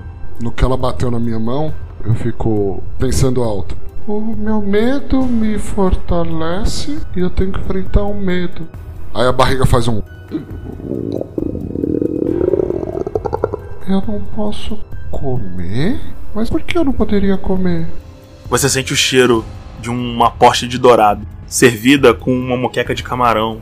Ela bota assim o pedaço da posta de dourado frito e você quase consegue sentir o cheiro dos temperos. Mais uma vez, o prato começa a flutuar pro alto e ele lentamente se estabelece em cima da mesa. Senhora, como eu vou embora daqui? A Nath responde: Eu. eu. não quero comer. Eu queria ir embora achar meus amigos. Você não vai falar? Ela serve mais um prato. Eu vou caminhar em volta da sala. Eu tento pegar. Você tenta pegar, ela dá uma pancada forte na sua mão, você toma um de dano. O prato começa a flutuar. Ela olha pra você e fala: Menino mau, vai até a mesa. Sente-se nela. Eu não alcanço. Well, é muito alto. Well, Aí eu vou andar em volta da sala. eu tenho que achar um lugar pra ir embora. Do outro lado da sala tem uma porta. Well, Eu vou até a porta. Você se vê escalando uma mesa do lado direito, onde tá escuro e estranho. Lá você vê um Garfield correndo de lado pro outro, comendo todas as comidas mais lindas e belas. Do outro, você vê si mesmo andando numa estrada enorme, magro e sem comida. Eu olho a imagem, uma do lado direito, uma do lado esquerdo, uma magro e andando e outra gordo e comendo. Eu sento e fico olhando a imagem de eu gordo comendo. well, eu tô com fome. Tá doendo. Well, E aí eu caminho até a outra. ele tá andando. Por que, que ele ia querer andar? Well, mas eu, eu preciso enfrentar o meu medo.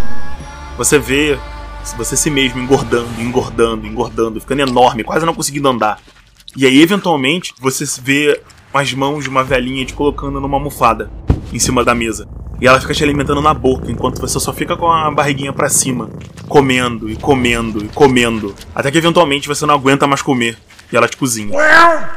Você se vê se transformando em um espetinho de gato, sendo colocado no forno e girando, girando, a gordura sendo banhada em cima de você. Faz um teste de sabedoria. Eu vou usar as duas dádivas.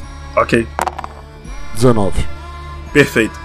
Você fica assustado e, e seu rabo, na verdade, fica todo eriçado. Você olha em volta, mas você percebe que a velha não tá mais lá.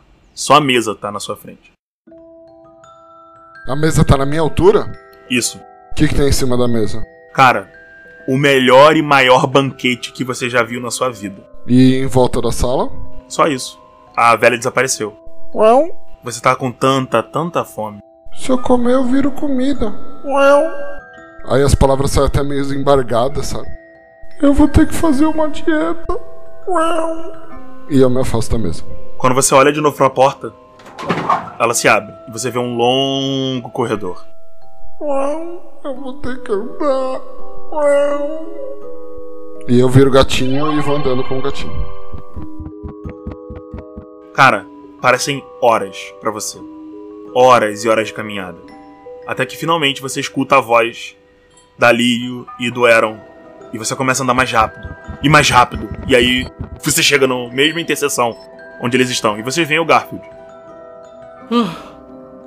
Garfield. Tem comida lá atrás, vamos voltar. A comida acabou.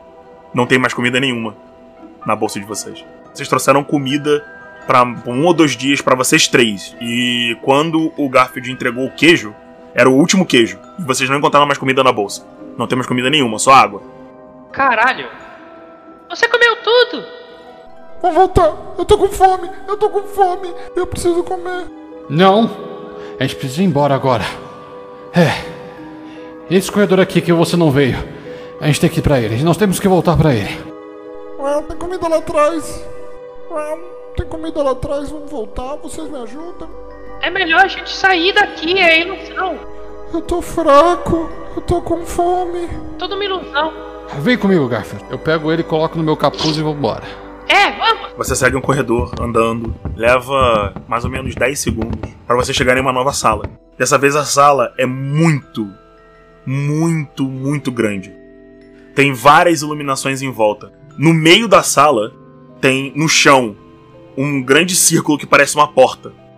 E desse círculo vocês escutam a música. Aaron, isso não é bom, Aaron. Eu tô com medo. A gente não tem mais pra onde ir. A gente não tem mais pra onde ir, Garfield. A gente pode voltar pra sala que eu vim, lá tem comida, a gente pode comer a vida inteira. E aí vocês me ajudam com a velhinha pra ela não me cozinhar. É uma ilusão, Garfield. É uma ilusão. É uma ilusão. Você vai comer provavelmente pó e vai morrer lá. Mas cheira tão bem. Cara, olha só. Se a gente sair daqui, a gente volta pra cidade. Se voltar pra cidade, você tem muita comida no festival. É, vambora. Vamos ali. Vamos naquele centro. Vocês caminham lentamente até o centro. Mais uma vez, os fantasmas aparecem à volta de vocês, cercando basicamente quase toda a sala. Diversas pessoas. Vocês notam fantasmas atravessando vocês andando em direção ao circo. Todos eles se aproximam, ficam parados um tempo em cima do circo, olham em volta e vão embora.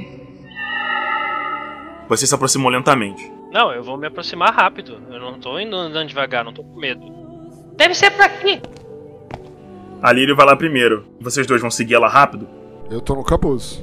Tá tá no capuz e quando eu começo a ver os fantasmas, eu desacelero o passo. Vocês começam a desacelerar e a Lírio vai na frente. Ela chega no círculo. Lírio, você escuta o toque da música muito alto, da onde o círculo supostamente fecha. Tá vindo daqui. Eu vou bater ali no círculo, dar uns tapinhos. Eram, você andando devagar, começa a ver os diversos fantasmas parando. Eles passam por você, mais ou menos aonde a Lírio tá parada olhando pro círculo. Todos eles param lá e eventualmente eles só voltam andando.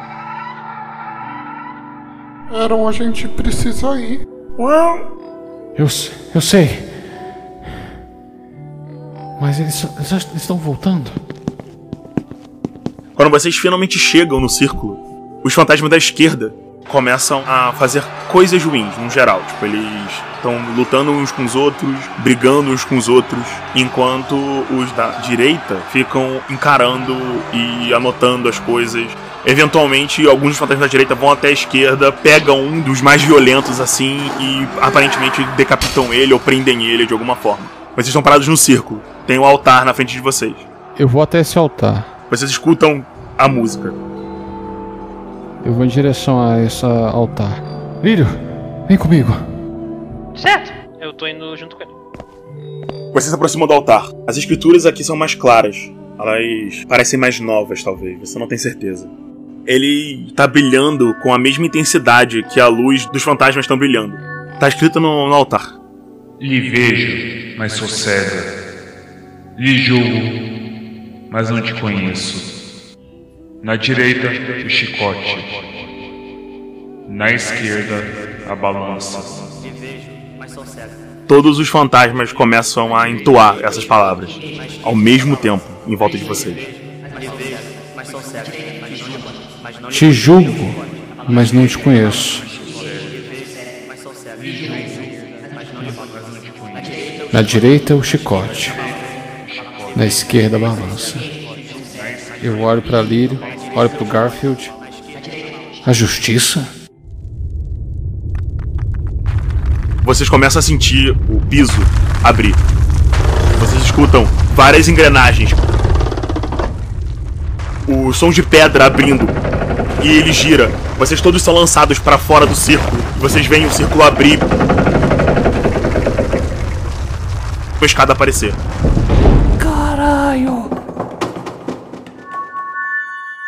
Lá embaixo, uma última peça do chão bate no piso de pedra. E vocês escutam a última frase. Lhe vejo, mas sou cego. Lhe julgo, mas não te conheço. Na direita, o chicote. Na esquerda, a balança. E todos os fantasmas aparecem. A luz apaga da sala. E no meio do círculo onde tem um pilar principal da escada, acende uma chama. E é toda a escada iluminada. O fogo parece derreter na pilar, descendo aos poucos. Eu tenho um lugar para ir agora, rapazes. E, Líria? Tô indo na frente. É, já, e já foi, né? Como sempre. Quem chega primeiro, com coragem, segue tudo. Tchau.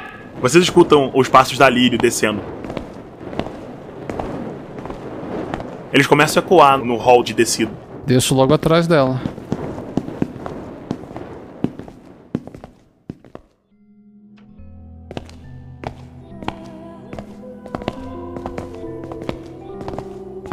Quando finalmente vocês chegam lá embaixo, tem uma porta de madeira com uma maçaneta. Na porta de madeira, um grande carneiro. Um grande carneiro. O que, que é isso, Aro? Na mão direita ele segura um chicote. Na esquerda ele segura uma balança. Na porta, escrito em comum: Julgo-te, mas não te conheço. Na esquerda, a balança.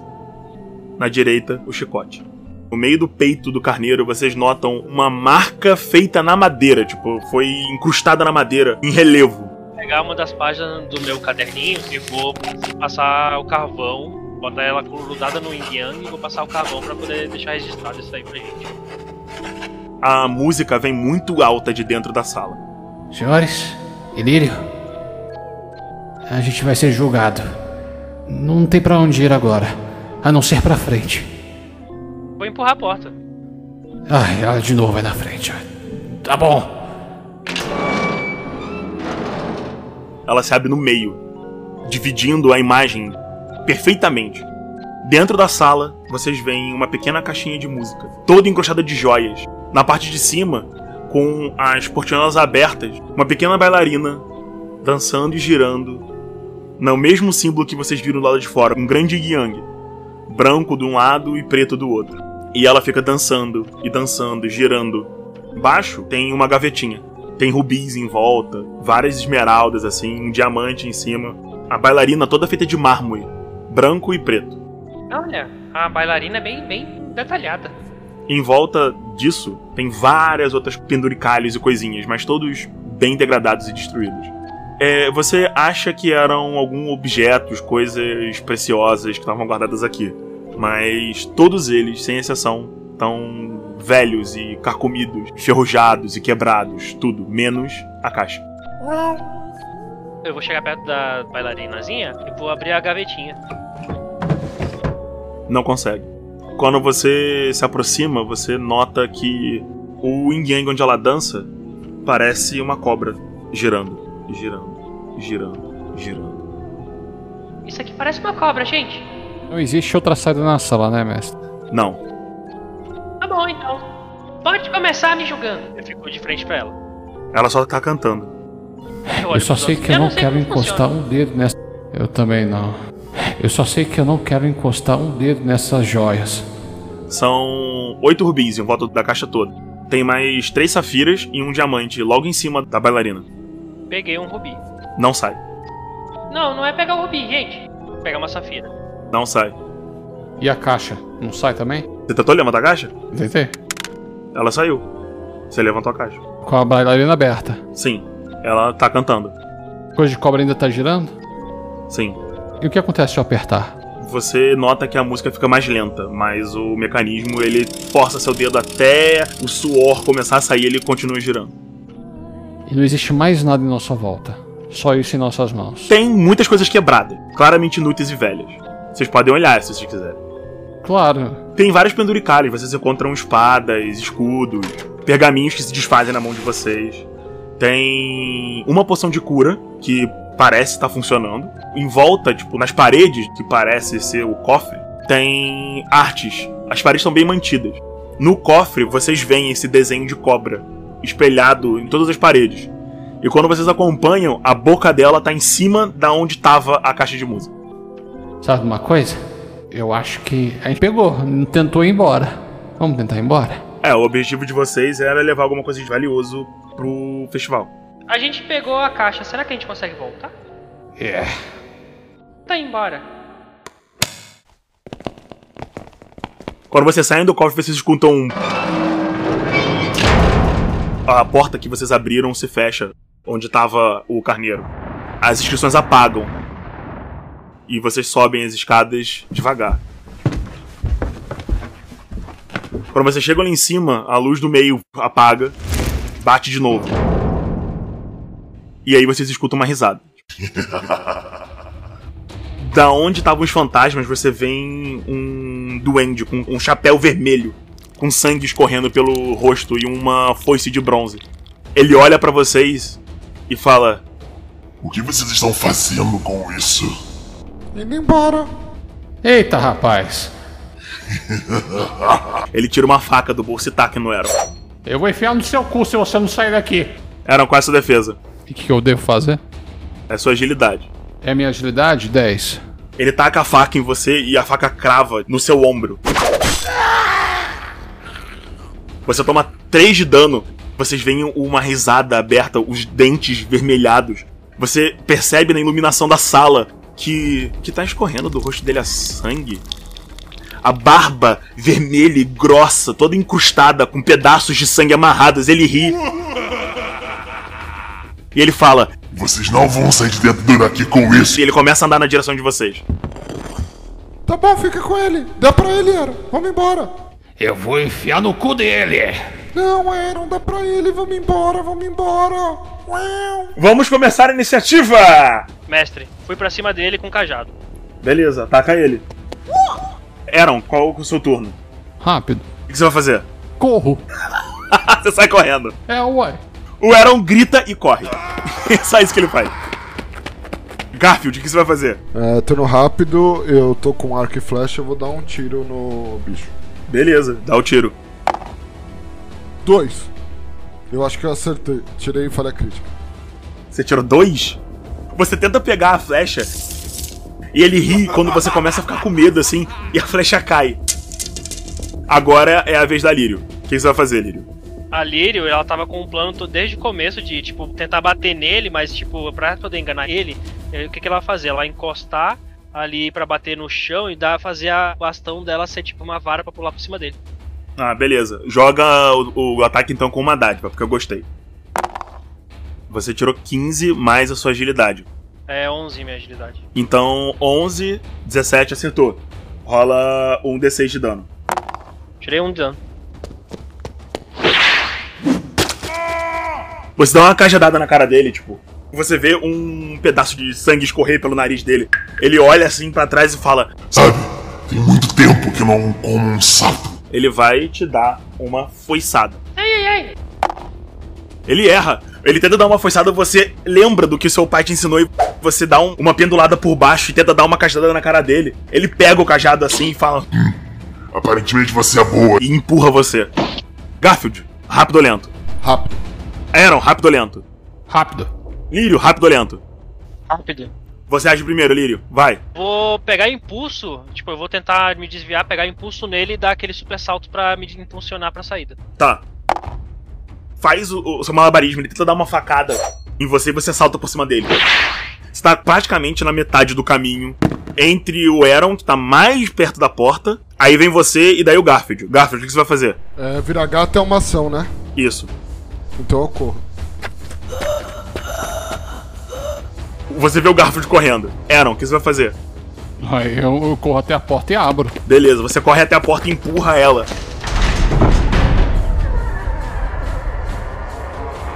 A porta se abre lentamente, assim, tem espaço pra vocês passarem. Vocês escutam a criatura rir atrás de vocês, agora escondida entre os pilares. Vocês não conseguem vê-la perfeitamente, mas vocês escutam. Das botas dele indo atrás de vocês. Vocês correm até a porta. E quando vocês chegam na porta, vocês veem ele lá embaixo, no piso onde tá o, o- o quadro. Ele puxa uma faca e taca na direção de vocês, a faca voa e bate na pedra. O que, que vocês vão fazer? Eu viro o gato e corro, tá? Que eu fico menor. Continuo correndo, ué. Vocês começam a correr em desespero. E vocês até o final do templo. Conforme vocês vão correndo e entrando sala por sala. E passando por escada por escada, vocês sempre escutam o barulho das botas de ferro dele correndo atrás de vocês. Gritando e falando o quanto ele vai saborear a carne de vocês. Vai litar os dentes com os ossos. E até que vocês finalmente saem da caverna. Vocês vêm olhando pra vocês lá de baixo. Ele ri. Ele fala. Se vocês querem tanto ser julgados, eu espero que a balança seja gentil. E ele vira e entra pra dentro do templo.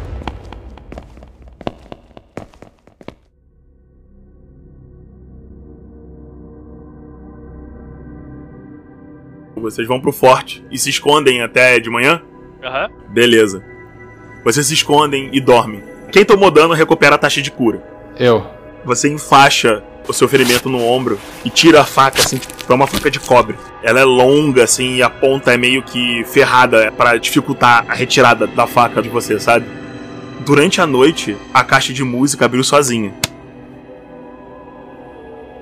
E vocês foram embalados no sono, no leve ritmo da caixinha. Até que amanheceu. Com medo da Clarice encontrar vocês e roubar mais uma vez o tesouro de vocês, vocês se escondem durante o dia e não veem seus pais pela manhã, sabendo que eles estariam ocupados demais preparando o festival dos adultos. Até que começa a anoitecer. O céu laranja do sol finalmente encosta na base de vocês. E vocês sabem que vocês podem ir até o festival. Vocês caminham até lá, conversando, felizes e animados de terem finalmente conseguido. Agora nós somos adultos. Conforme vocês vão se aproximando do Festival das Crianças, vocês escutam a- as pessoas rindo e brincando. Algumas pessoas passam por vocês brincando de pega-pega, agora com o cheiro da carne de cervo sendo assada. E comida e bebida sendo servida. Quem tá segurando a caixa? Eu, né? O Aaron tá segurando a caixa assim, apontando pra cima. Todo mundo fica, caraca, o que, que é isso? A música ecoando pela clareira. Todas as pessoas começam a bater palmas e tipo, é! Eles conseguiram! Isso aí! Parabéns, Aaron! É isso aí, porra. Parabéns, Garfield! Umas duas das meninas vêm até vocês e apertam a mão de vocês e abraçam vocês. Os outros dos adolescentes que passaram no ano passado, são meio que seus colegas, vêm e cumprimentam vocês. No meio da clareira, numa grande fogueira onde vocês conseguem ver as pequenas brasas voando, assim, o cheiro daquela madeira defumada chegando na, na narina de vocês, as cervejas sendo passadas um pros outros. Vocês veem um grupo de pessoas cantando e dançando no outro lado da clareira.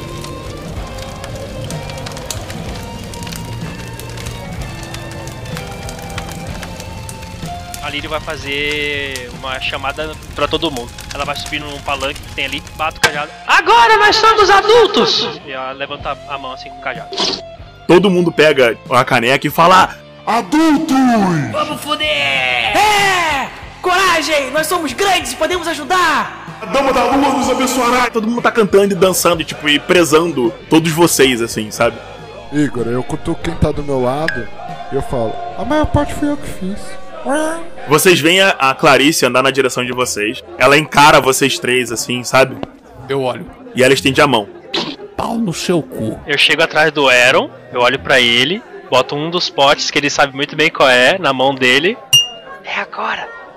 Ah, Clarice! Você veio me parabenizar.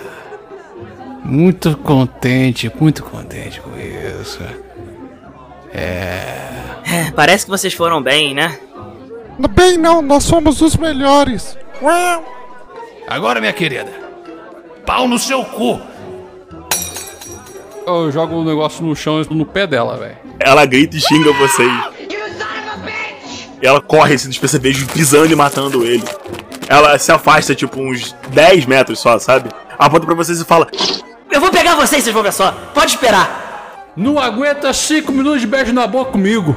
Hum, mostra a língua pra ela.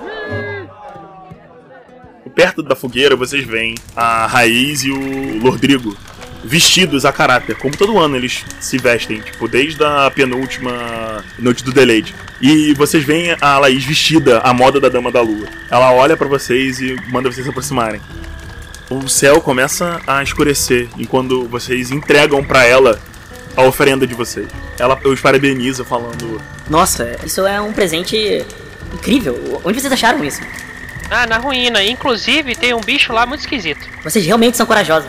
Ela abraça vocês e dá um beijo na testa de cada um de vocês. E ela fala baixinho no ouvido de vocês. Quando não vi vocês hoje de manhã, eu achei que vocês tinham desistido.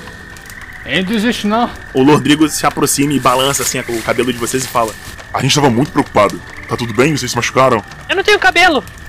É verdade. Ele ri meio nervoso e fala: Vamos, com- vamos, vamos começar? E eles dois começam a dançar e cantar.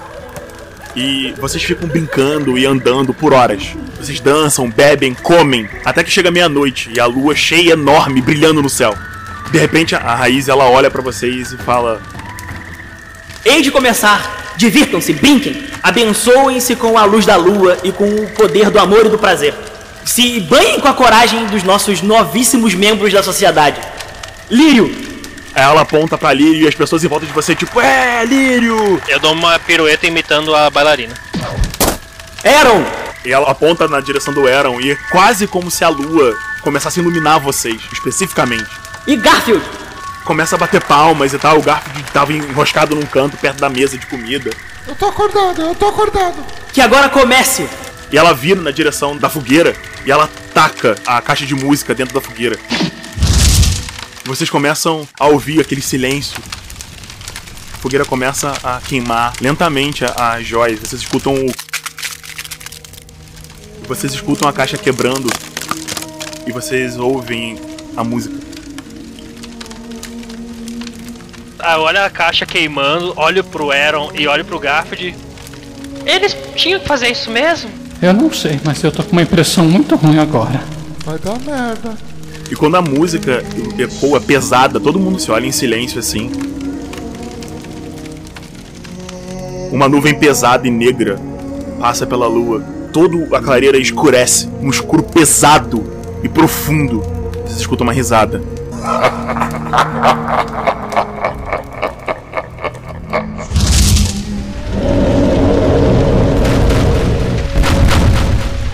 Aaron, vamos embora.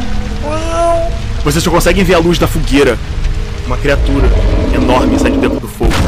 Um carneiro, chifres pra trás, pele branca, manto pesado, negro de um lado, branco de um outro. Ele segura um chicote, os olhos vermelhos. Tá aí aquele cara de novo. Ô pai! A raiz olha pra ele assim. Que? Que que é isso? Ela olha pra vocês, todo mundo começa a gritar. Ele bota a mão na cabeça dela, ela não consegue se mexer. Ela grita e vocês escutam tipo um grito de terror profundo. Ela cai no chão e começa a botar a mão na cabeça. Ela começa a chorar e desespero e falar: Não, por favor, menina, por favor! Para! Para! E você vem a criatura com fogo lambendo o corpo dele, assim, andando pra frente. Ele passa por cima dela, olha pra trás e fala: Vem aqui, aqui. Eu olhei, eu olhei. Não me dá pra não. O Lordigo grita: Não, seu desgraçado, o que você fez? Ele corre na direção da criatura, com um pedaço de madeira. Ele bate, né, assim, a madeira quebra. Ele olha pro jovem e olha assim. Ah, então é vocês. Ele tira um saco de dentro da capa e. O Lordigo desaparece.